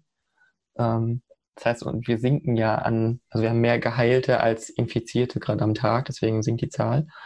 Ähm, und da bin ich gespannt, ob sich das wieder ändert, sobald jetzt alles geöffnet wird, so die ersten Sachen. Ähm, ich bin auch sehr, ich bin sehr, sehr dankbar über die Politik. Ich bin sehr dankbar, dass viele Menschen das, ähm, ähm, das tatsächlich auch, dass sie zu Hause geblieben sind, dass sie Kontaktbeschränkungen gemacht haben und ich sehe auch überall, dass das passiert.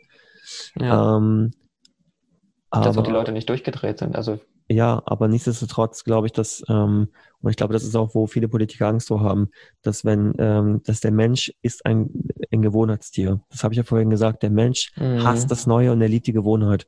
Und äh, dementsprechend, ähm, wie man dann auch wieder schnell in seine Gewohnheit ähm, zurückverfällt, wie sie wieder umarmt, sich äh, wieder Küsschen links, rechts gibt, sich die Hand schüttelt, ähm, kann das halt, kann es schnell wieder einen Hotspot geben, wo, wo der Virus halt wieder überspringt, wo sich viele Menschen infizieren, die dann wieder anfangen zu reisen, das wieder weitergeben. Und ähm, ich meine, überleg mal, wie, wie, wie es zu dieser hohen Zahl, zu dieser hohen, dieser hohen Todesfallrate gekommen ist. Weil äh, Leute aus Ischgl ähm, quasi, ähm, ich sag mal, das waren ja nicht super viele, die dann äh, verreist sind, die dieses, dieses Virus mitgebracht haben, die dann auf irgendwelchen Veranstaltungen waren. Okay, die werden wir erstmal nicht haben, das ist schon mal ganz gut, ja. Mhm. Was die, was die ähm, Verfolgung der, der Infizierung äh, des Patienten Nulls äh, schwieriger macht, ohne Frage. Aber nichtsdestotrotz kann immer noch, kann es immer wieder ausbrechen und ähm, und kann, kann sein, dass du dann wieder gewisse Regionen, Städte oder ganze Länder, also Bundesländer wieder abschotten musst, ja.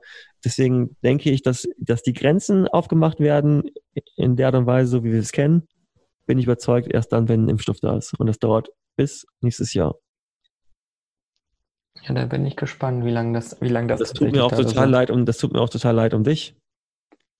Ja, ich, ich bin mal gespannt. Also das Ding ist, ich glaube, dass tatsächlich ich, also ich vermute, dass die sogar eher aufgemacht werden, einfach weil sie irgendwann das wieder öffnen müssen, weil die Leute sonst äh, durchdrehen. Aber ich glaube eher, dass Länder betroffen sind, also mehr davon betroffen sind, gerade weil du meintest wegen den Urlaubsreisen und so, wo die Leute nicht hinfliegen. Weil ich, ich würde mir jetzt, glaube ich, zweimal überlegen, ob ich nach Spanien oder Italien fliege oder USA, weil da einfach so viele Fälle waren. Ich glaube, die werden halt am meisten auch dann. Naja, sagen wir mal so. Ähm, also, ähm, aber würdest du deswegen nach Thailand fliegen? Ähm, Thailand sind vielleicht weniger Fälle, aber das heißt nicht, ähm, dass da vielleicht doch mehr Fälle sind, weil sie einfach nicht getestet haben. Ja, also das ist, Klar. das ist auch das nochmal ist, eine Sache. Durchaus, durchaus richtig, ja. Aber die ja. haben zumindest in Asien ja sehr viel, also so, ich sag mal, Singapur, Taiwan und so, die haben das ja ganz gut unter Kontrolle gekriegt durch ja. die Tests. Man muss auch sagen, das sind ja ähm. auch gerade, gerade, gerade, das sind ja auch Länder, die schon, wo die Menschen ja eh sehr diszipliniert sind in ihrer Art und Weise. Genau, und, auch Masken eh schon zurückhaltend, zurückhaltend dahingehend, die, ähm, die sich halt auch nie mit Handschlag begrüßen, sondern immer mit einer, mit einer Distanz, ja. ja. Ähm, da hat, wie gesagt, für die fällt es auch nicht so schwer. Hat heute mir ein Kollege gesagt, der war gestern unerlaubterweise, ist er zum Geburtstag seiner Tochter gefahren ähm, und ähm, aber wie gesagt, auch da mit zwei Meter Abstand, allen rum und dran und es war ja auch recht warm, also es war draußen. Mhm. Aber er meinte, er stand da seiner Tochter gegenüber und die haben beide geweint, weil sie sich nicht umarmen konnten. Und die konnten sich nicht umarmen zum Geburtstag und das war beide, beide so furchtbar. Und ich kann das absolut nachvollziehen, ja. Und von ja. habe ich gehört, die jetzt 80 geworden sind oder 90 oder sonst was 30, die tolle Geburtstage gehabt haben, die das geplant haben über lange Zeitraum oder auch Hochzeiten, die jetzt ähm, oh, ja die, die, die alle jetzt nicht stattfinden können, wo die Leute, ähm, die alleine zu Hause sitzen und sagen, ich habe jetzt 30, bin jetzt 30, ja, toll. Ähm, da hatte ich tatsächlich auch ein paar Leute, die das jetzt hatten, dass sie Geburtstag hatten und nichts feiern könnten. Ja. Wie gesagt, wir werden, also das ist eine Sache und das ist, das macht die Sache ja ähm, dahingehend, ja, ich will nicht sagen spannend, ist das falsche Wort, aber Fakt ist, dass was du glaubst und das, was ich glaube, dass ähm, das Trifft ist ja alles irgendwo in der Mitte. ja, nee, im Endeffekt, im Endeffekt ist das, äh, im, im, Endeffekt kennen wir beide nicht die Wahrheit. Also wir beide wissen nicht, wann was ist. Das sind, ähm, das sind Vermutungen, die wir äußern und ich, deswegen sage ich, sollte man einfach ähm, für sich seine, kann man eine Vermutung machen. Ich muss eine, ich habe eine Vermutung dahingehend, wann ich wieder aufmachen kann, weil auch irgendwie muss ich ja budgetieren. Ich muss ja wissen, ähm, ja, auch Kosten budgetieren, ähm, wann ich wieder Denkst aufmachen du, wann kann. Hotels wieder öffnen dürfen? Ja, ich glaube ähm, frühestens äh, Pfingsten. Und das, das ist Ende Mai, ne? Das ist Anfang Juni, Ende Mai, genau. Ja. Mhm. Um, ähm, das ist frühestens und ich glaube spätestens, glaube ich, geht's wieder los im August. Ja. Mhm. ja bis, also wenn es im August wäre, bis dahin sterben ja sehr viele Hotels. gehe ich mal von aus. Es gibt sterben schon in den ersten Hotels. Also es gibt schon Insolvenzmeldungen. Mhm. Jeden Tag sehe ich neue Insolvenzmeldungen. Also ja, das heißt, das Angebot ist dann auch weniger, als vielleicht die Nachfrage erfüllen kann, wenn es jetzt mal so eintritt, wie du sagst, dass ja eigentlich theoretisch voll der krasse Boom kommen würde für die ganzen Hotels in Deutschland, wenn die jetzt wirklich alle in Deutschland Urlaub machen. Ähm, Wäre mega für die wahrscheinlich, aber. Wir werden, also ich denke, wir werden Nachfrageübergang haben, in jedem Fall. Ähm, ja. auch, und auch aufgrund dessen, weil viele Hotels vielleicht auch nicht mehr die Möglichkeit haben, aufzusperren. Ähm, ja. Und ähm, dazu kommt ja, dass viele Hotels vielleicht schon in Insolvenz sind, noch gar nicht wissen, weil sie, ich meine, Insolvenzverfahren macht man, machen viele glauben, glauben viele erst aufzumachen, wenn es gar nicht mehr geht. Machen mhm. erst dann auf, wenn sie, sage ich mal, nicht mehr zahlungsfähig sind. Dann sagen sie, hey, ich muss Insolvenz anmelden. Na, Insolvenz musst du schon viel, viel früher anmelden, wie du weißt, Danny. Nämlich ja, ja. Und ich denke, das ist auch. Eigentlich hätten das ja alle an, im Grunde hätten das ja alle anmelden müssen, die jetzt diese Corona-Hilfen brauchen. Wenn man es mal so sieht, weil die konnten ja alle ihre Betriebsausgaben nicht mehr im Endeffekt hast du recht, ja. Also eigentlich hast du recht, weil ähm, du kriegst, hast es nicht nur bekommen, wenn du Liquiditätsengpässe hast. Ja. ja. Ähm, und diese Liquiditätsengpässe bedeuten eigentlich, dass du für den Insolvenz stehst. Also ich könnte mir auch vorstellen, dass, ähm, dass das Finanzamt dahingehend auch ja gucken wird, ne? Und sagt, hey, du hättest eigentlich deinen Insolvenz anmelden müssen, weil du warst schon zahlungsunfähig, ja. Ähm, das sind ja ähm, zigtausende Unternehmen gewesen. Also es ist eigentlich auch schon, fand ich auch erschreckend, dass so viele Unternehmen irgendwo, auch kleine, nicht mal einen Monat geschafft haben, durchzuhalten äh, mit Rücklagen. Das, das zeigt ja eigentlich, dass eigentlich sehr viele tatsächlich auf Anschlag irgendwo gearbeitet haben. Und ja tatsächlich irgendwie fast vor Insolvenz waren im Grunde, wenn die jetzt alle diese Hilfen brauchten. Ja, das, und du kannst ein Hotel vergleichen wie ähm, ein Obstmarkt. Der Obstmarkt, der hat ähm, das Obst auf dem Stand und das, was er am Tag nicht verkauft hat, muss er am nächsten Tag wegschmeißen. Kann er nicht normal verkaufen. Ja, genau, ihr könnt eure, eure Betten nicht doppelt verkaufen. Die Betten, die Betten können wir, wenn wir die Betten nicht verkauft haben, sind sie weg. Und das ja. Personal und die Kosten musst du trotzdem, trotzdem. tragen. Ja.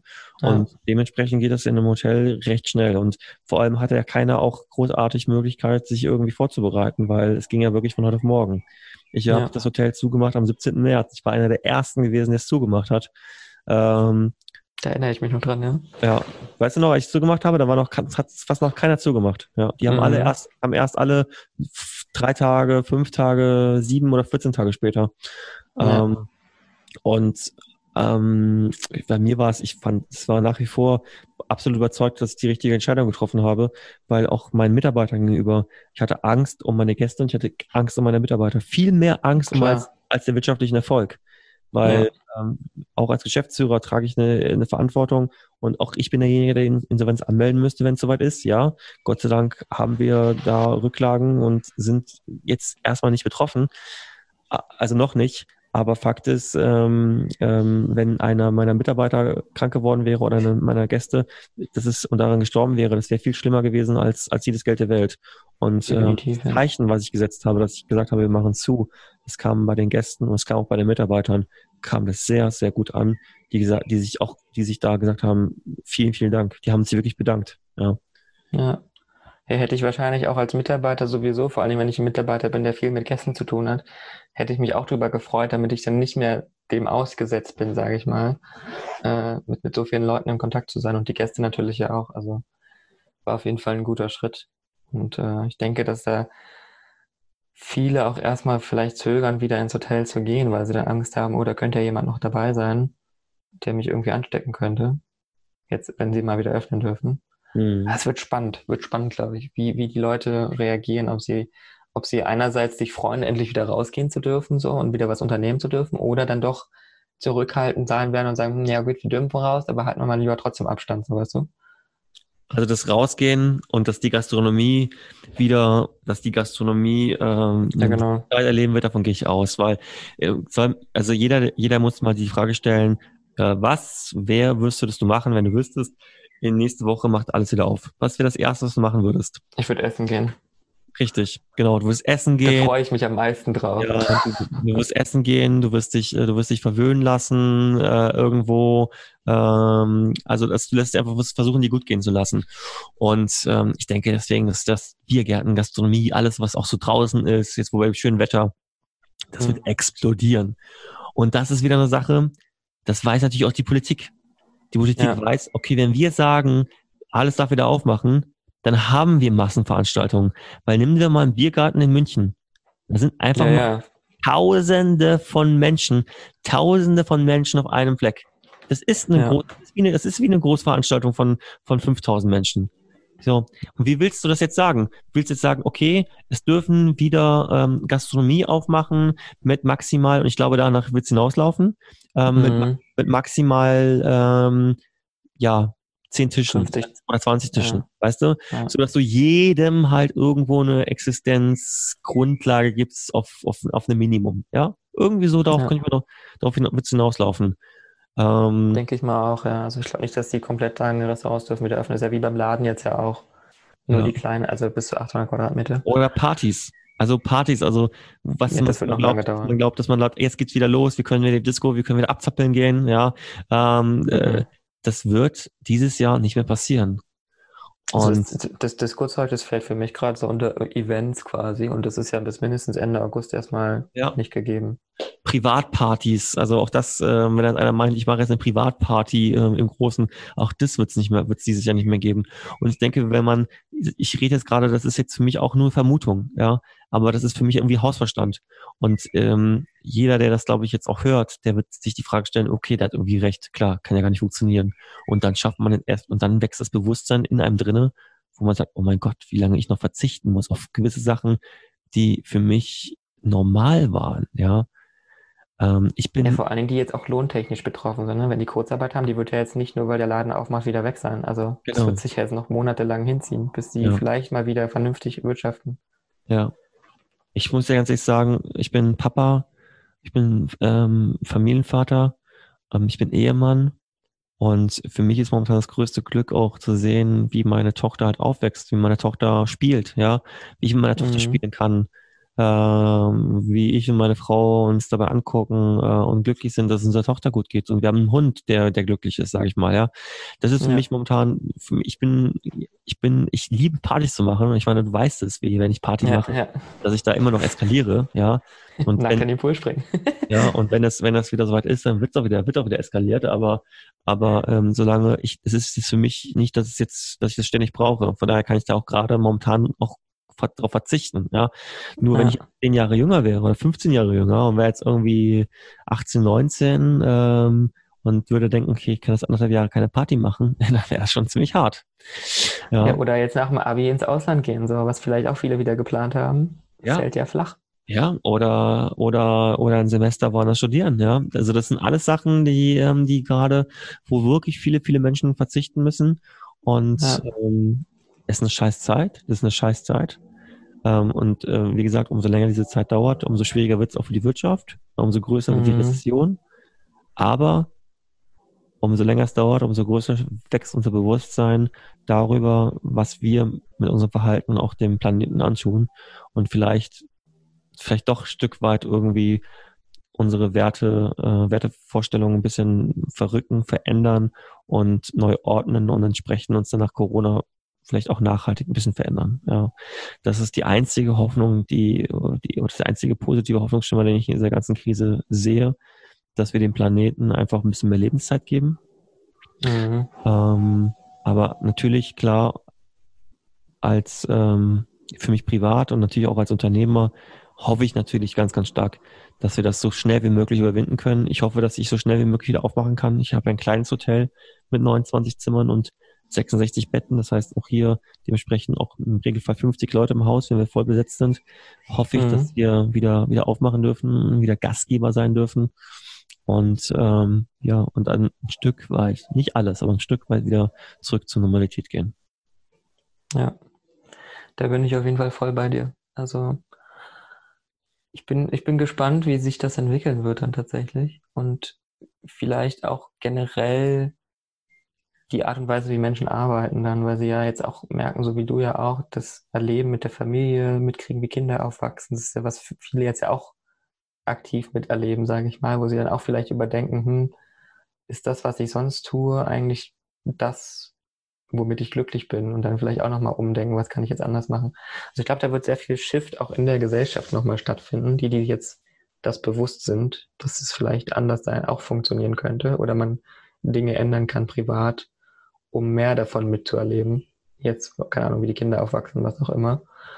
Ähm, gibt ja auch Eltern, die jetzt erst mitkriegen, was so die Kinder tatsächlich in der Schule alles lernen oder womit die sich auseinandersetzen müssen, weil sie die ja alle Homeschooling machen müssen. Mhm. Ähm, also ich glaube, das wird, wird noch interessant, wie die Gesellschaft sich verändert. Ich glaube auf jeden Fall nicht, dass es, da bin ich auch voll bei dir, dass es äh, alles wieder so sein wird, wie es sein oder wie es war. Das ist auch das, was ich glaube, die Frau Merkel ja gemeint hatte mal, oder irgendeiner von den äh, Virologen, dass es nicht mehr so sein wird, wie es mal war, bevor das ausgebrochen ist. Einfach weil sich ja viel geändert hat von den Menschen und von der Wirtschaft. Ja. Ja, spannend. Ähm, ja, ich, ich danke dir erstmal für das Gespräch. Auf jeden Fall super, super spannend, sehr viele Insights auch. Und ähm, ja, bin gespannt und hoffe, dass das, der, dass das Hotel schnell wieder öffnen kann und ihr da auch gut ähm, wieder gefüllt sein werdet. Und ich denke, du bist da auf einem sehr guten Weg mit deiner, mit deiner Art und Weise, wie du Gäste behandelst, wie du digital abholst und da auch sowieso schon kreativ und zukunftsorientiert unterwegs bist. Ähm, ja, aber ich danke dir auf jeden Fall, dass du dabei warst. Ja, vielen Dank. Ähm, wie gesagt, hat mich gefreut, ähm, dass wir es zusammen ähm, gemacht haben, den Podcast. Und ähm, ja, ich ähm, wünsche dir und natürlich auch allen Zuhörern ähm, das aller, allerbeste. Hoffe, dass alle gesund bleiben und dass ähm, ja, wir dann irgendwann zurückblicken und dass dann ja, dass das Leben dann wieder, wieder aufwärts geht und dass wir alle wieder alle Leute Spaß haben.